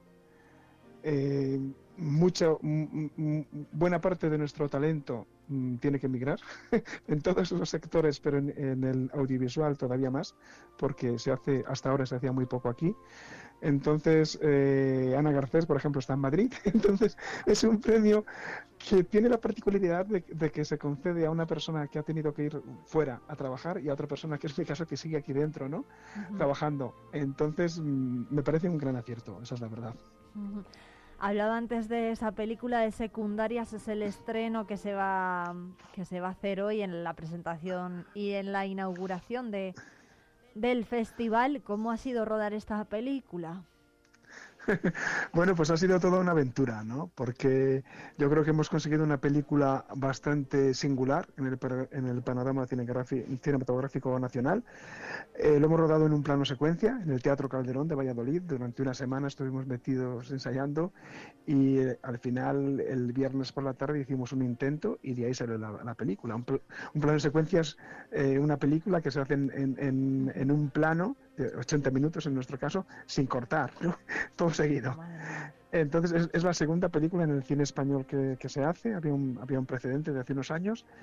Eh, lo hacemos mezclando también color blanco y negro. eh, es, eh, lo fundamental son las actrices que interpretan una obra de teatro e interpretan los problemas que, que siguen teniendo las mujeres ahora, porque la, la obra de teatro trata de las mujeres que influyeron en, en la vida de Carlos V, ¿no? Y eso trasladado al mundo actual, ¿no? Entonces fue una aventura trabajar con, con las actrices, con el equipo técnico, estar metidos en el teatro mañana y tarde hasta lograr mm, rodar la película. Y estamos muy, muy satisfechos porque la hemos estrenado, al público le está gustando mucho, las críticas que estamos recibiendo, incluso de revistas especializadas a nivel nacional, están siendo muy buenas. Entonces, pues yo creo que quien vaya esta tarde a, a, a Aguilar a, a, la inauguración del festival va a disfrutar mucho con ella. Bueno, está ambientada en la actualidad la película, aunque eh, cuente ¿no? la historia de 1558. Sí, sí, sí, sí. Es que yo cuando vi la obra de teatro que se llama Cartas al Emperador, eh, dije, Josi, es que aquí hay una película, digo, pero no hay una película eh, en adaptar lo que es la obra de teatro y hacer una película con las actrices vestidas de época, sin más, no, no, yo quiero adaptarla al día de hoy y contar la vida de unas actrices que van a interpretar a esos personajes y cómo esos personajes de alguna manera modifican la, auténtica personalidad de la actriz que los interpreta, ¿no? Y a la vez querer contar eh, pues los problemas de, de, la mujer, ¿no? Porque han pasado 500 años y varios de los, de los problemas que tenían eh, las mujeres de entonces siguen estando presentes en la sociedad actual, ¿no? A pesar del tiempo transcurrido. Se han conseguido muchas cosas, pero todavía por el hecho de ser mujer hay unos problemas muy específicos que sigue habiendo, ¿no? Y, que tenemos que superar. Se han superado muchos, pero yo con mi película quería hacer hincapié y llamar la atención sobre lo que el camino que todavía nos falta por recorrer para, para lograr la, la, la igualdad efectiva entre géneros. Arturo, ¿cómo, bueno, la han proyectado también en la Seminci? Eh, eh, ¿Qué tal fue, qué tal fue esa, esa, presentación en la Seminci? Pues fue muy bien y estábamos muy nerviosos porque era la gala de Castilla y León. Eligieron, se eligió por parte del, de la organización de Seminci nuestra película para, para, ser la protagonista de la gala de Castilla y León. Em, y, y, estábamos todos muy expectantes, sobre todo las actrices, porque no habían visto la película. y entonces tenían muchísimo miedo de cuál era el, el resultado, ¿no? Porque claro, cuando tú vas rodando y vas cortando, corten, paren, repetimos, coges la toma buena, incluso haces algún, algún previo con el equipo para, para ver eh, sus opiniones, porque puedes cambiar cosas en montaje, etcétera. Pero aquí, como era un solo plano, es que no merecía la pena hacer ninguna reunión con equipo, porque es que no se podía cambiar nada. Entonces, ¿para qué, no? Y entonces fuimos también muy justos para, para, hacer todo lo que es la mezcla de sonido, lo que es la corrección de color, efectos especiales, porque hubo varias personas que tuvieron que estar eh, tratando mucho lo que es la imagen, porque como hay una mezcla de color y blanco y negro en el mismo plano, pues tenía mucho trabajo.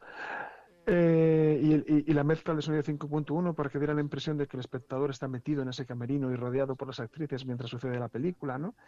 Entonces teníamos mucho, mucho miedo pero fundamentalmente las actrices, ¿no? Entonces cuando acabó la película y fue un aplauso unánimo y, y, y, y el público le gustó mucho porque a, pesar de ser una película experimental, eh, yo decía, bueno, la gente me va a decir, ah, pues Arturo, muy bien, qué, qué película, qué valiente, qué bonito, qué, qué intento más bonito, pero, jo, la película, eh, hora y media metido en un camerino, saliendo, entrando, y no todo lo contrario. La gente dice, es que me ha, me ha atrapado desde, desde el principio y estaban deseando a ver qué, qué pasaba a continuación, etcétera, ¿no? Claro, que el público te diga eso, pues, pues te, te reconforta muchísimo, ¿no? Dices, vale, he hecho algo experimental, a mí me gusta arriesgarme, pero a la vez he hecho una, una película muy atractiva para el público, ¿no? Y con un reparto femenino extraordinario, pero extraordinario, ¿eh? O sea, eh, la gente se deshace en elogios para las actrices. Arturo, ¿cómo es rodar 80 minutos del tirón? Porque si pasa algo en el minuto 80... Claro. En el minuto 80 pues nos llevamos todos los pues a la cabeza. Si pasa algo en el minuto 80 es terrible. Fíjate, te voy a contar que empezamos, queríamos hacer dos intentos ese viernes por la tarde, después de haber hecho toda la semana de ensayos, y nada más empezar el, primer intento a los 8 o 10 minutos eh, corté, ¿no? Abortamos, cortamos, porque se nos había olvidado una cosa muy, muy importante. Y de repente dije, a ver, esto es fundamental para la película. Menos mal que ha, sucedido a los 10 minutos, ¿no? Así que venga, empezamos otra vez. Pero con ese retraso ya solo teníamos un intento, ¿no? Y ocurrieron cosas durante ese intento. Por ejemplo, que no aparecía eh, un personaje que es Isabel la Católica y el cetro, que tenía que salir con un la corona y un cetro, no aparecía. Pero las actrices, como son tan buenas y, tienen tanta experiencia en el teatro, pues solucionaron la, situación. Pues no encontramos el cetro, pues venga, sin cetro. Y de tal manera que queda totalmente natural. Todas las actrices, todo el equipo, éramos conscientes de que no se podía cortar, pasara lo que pasara, ¿no? Es decir, que si yo no daba la voz de corte, y ya después del primer intento ya está, yo tenía muy claro que ya no teníamos más oportunidades y que aunque se cayera el techo había que seguir rodando. Qué bueno, sí, sí, claro. Bueno, Arturo, no sé si sigue por ahí. Arturo Dueñas, creo que hemos perdido. Bueno, hemos perdido a Arturo Dueñas. Repetimos, esa gala de inauguración del Aguilar Film Festival va a tener lugar, va a comenzar a las ocho y media de la tarde. Allí se van a entregar los premios de Águilas de Honor de Castilla y León por primera vez este año a este cineasta, Arturo Dueñas y Ana Garcés.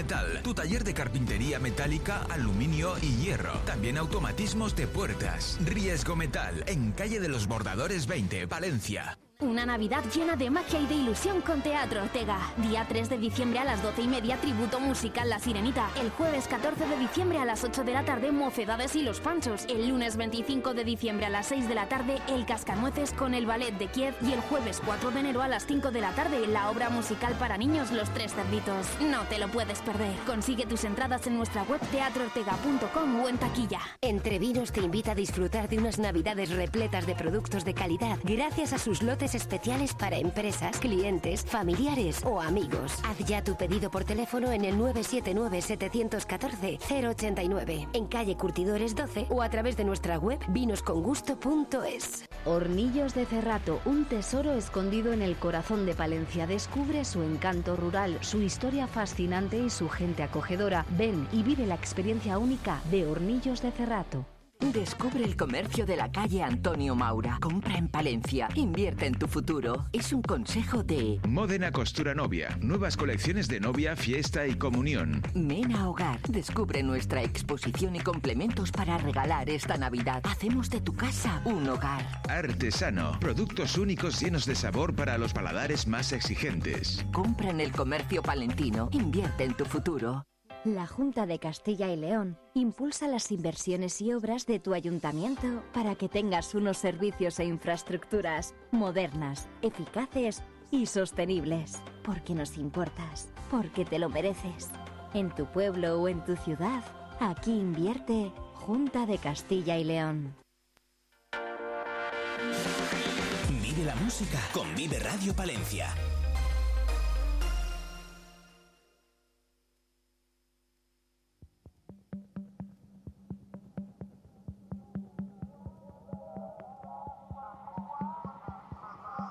Desde que tú llegaste todas las piedras me dan abrigo y ahora tu cuerpo es patria, tengo aguijón y un buen enemigo. Vetusta Amor le ha puesto fin a su gira Cable a Tierra con el primero de los dos conciertos que tuvo lugar ayer en el Withing Center de Madrid, que ha reunido sobre el escenario a numerosos colaboradores de la banda, así como a miles de seguidores que han agotado las entradas del concierto de anoche y también del concierto que va a tener lugar hoy, 1 de diciembre. Entre ellos está la, banda palentina El Naan, que tocó junto a ellos este Finisterre.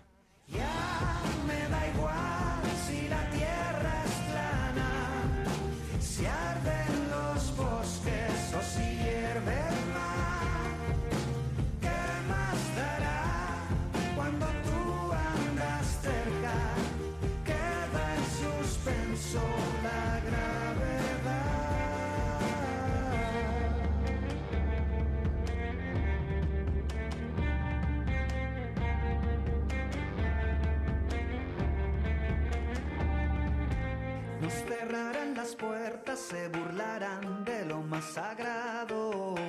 Pobre de ellos, aún no lo saben, pero ya hemos ganado.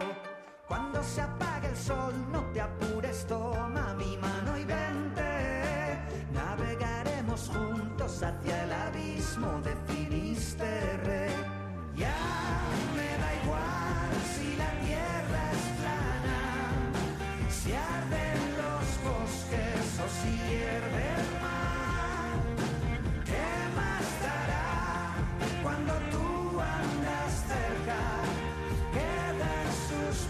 so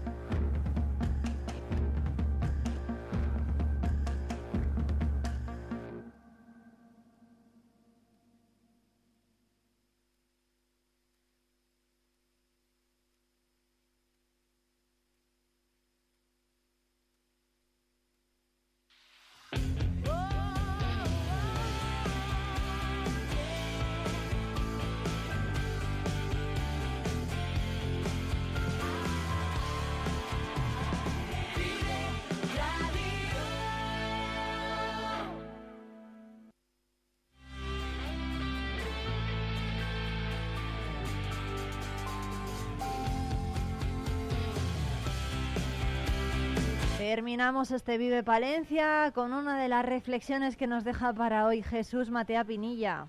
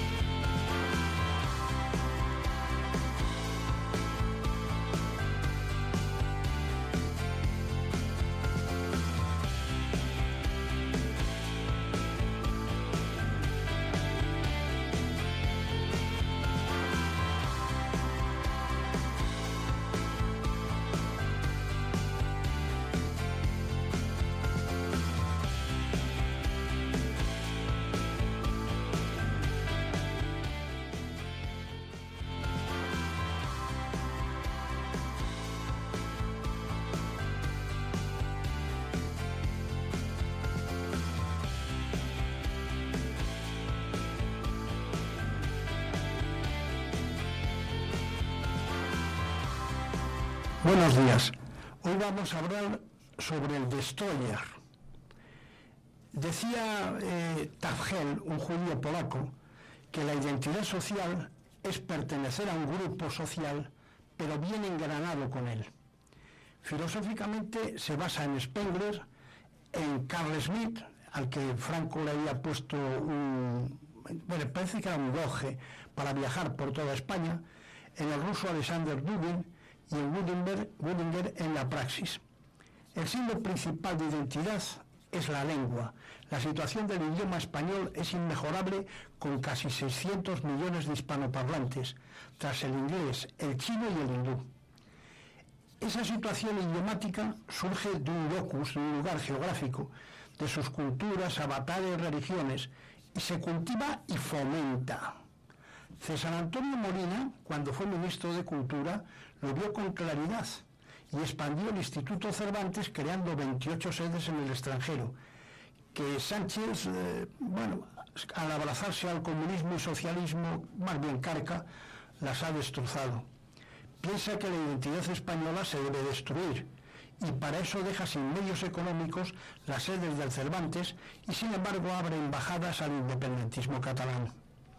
Un artículo decía, Sánchez eres uno de ellos, refiriéndose a él como principal promotor independentista, que nos hace creer que en su presidencia no permitirá de ninguna manera el referéndum, pero el referéndum catalán, pero la supresión del castellano camina contra el fomento de las lenguas autóctonas, catalán, mallorquín, vasco, gallego, valenciano, panocho.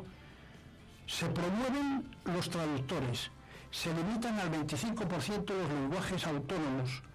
En la escuela y se elimina la fiesta nacional, los toros, tergiversando lo popular y enfrentándola a los grupos animalistas.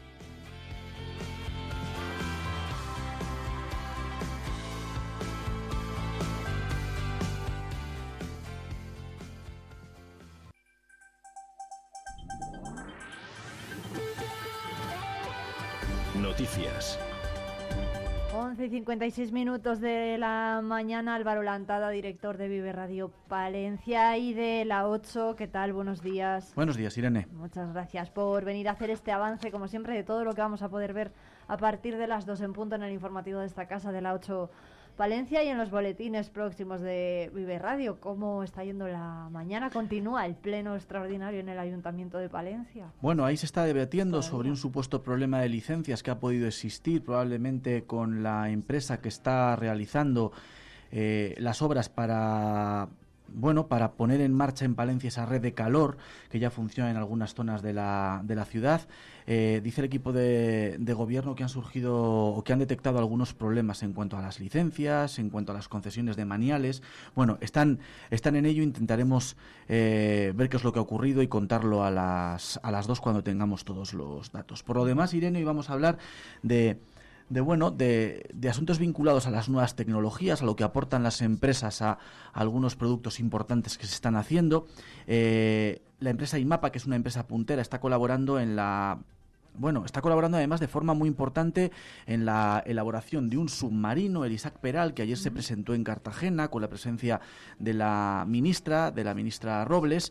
Eh, bueno, pues es un submarino que es un hito de la Armada Española que tiene buena parte de Made in Palencia, porque esta empresa ha hecho pues bueno, partes importantes del submarino, todo lo que tiene que ver con las, con las escotillas, con las salidas de los torpedos, además eh, partes específicas del submarino que son especialmente importantes. Y vamos a hablar con los responsables de INMAPA que nos lo van a contar. Lo escucharemos también aquí en los próximos días en Vive Palencia. Ayer se hizo entrega, como dice Álvaro, de ese submarino, el S-81, el Isaac Peral, una obra pues eh, punterísima de la ingeniería española. Hay más asuntos porque hoy se celebra, hoy comienza a celebrarse el Día de las Personas con Discapacidad. Sí, ahora te lo cuento, Irene, pero vinculado al tema de las nuevas tecnologías y de las aportaciones, ¿no? Eh, estamos probando junto con el Cuerpo de Bomberos de Palencia un dron que acaba de adquirir el ayuntamiento, que es el primer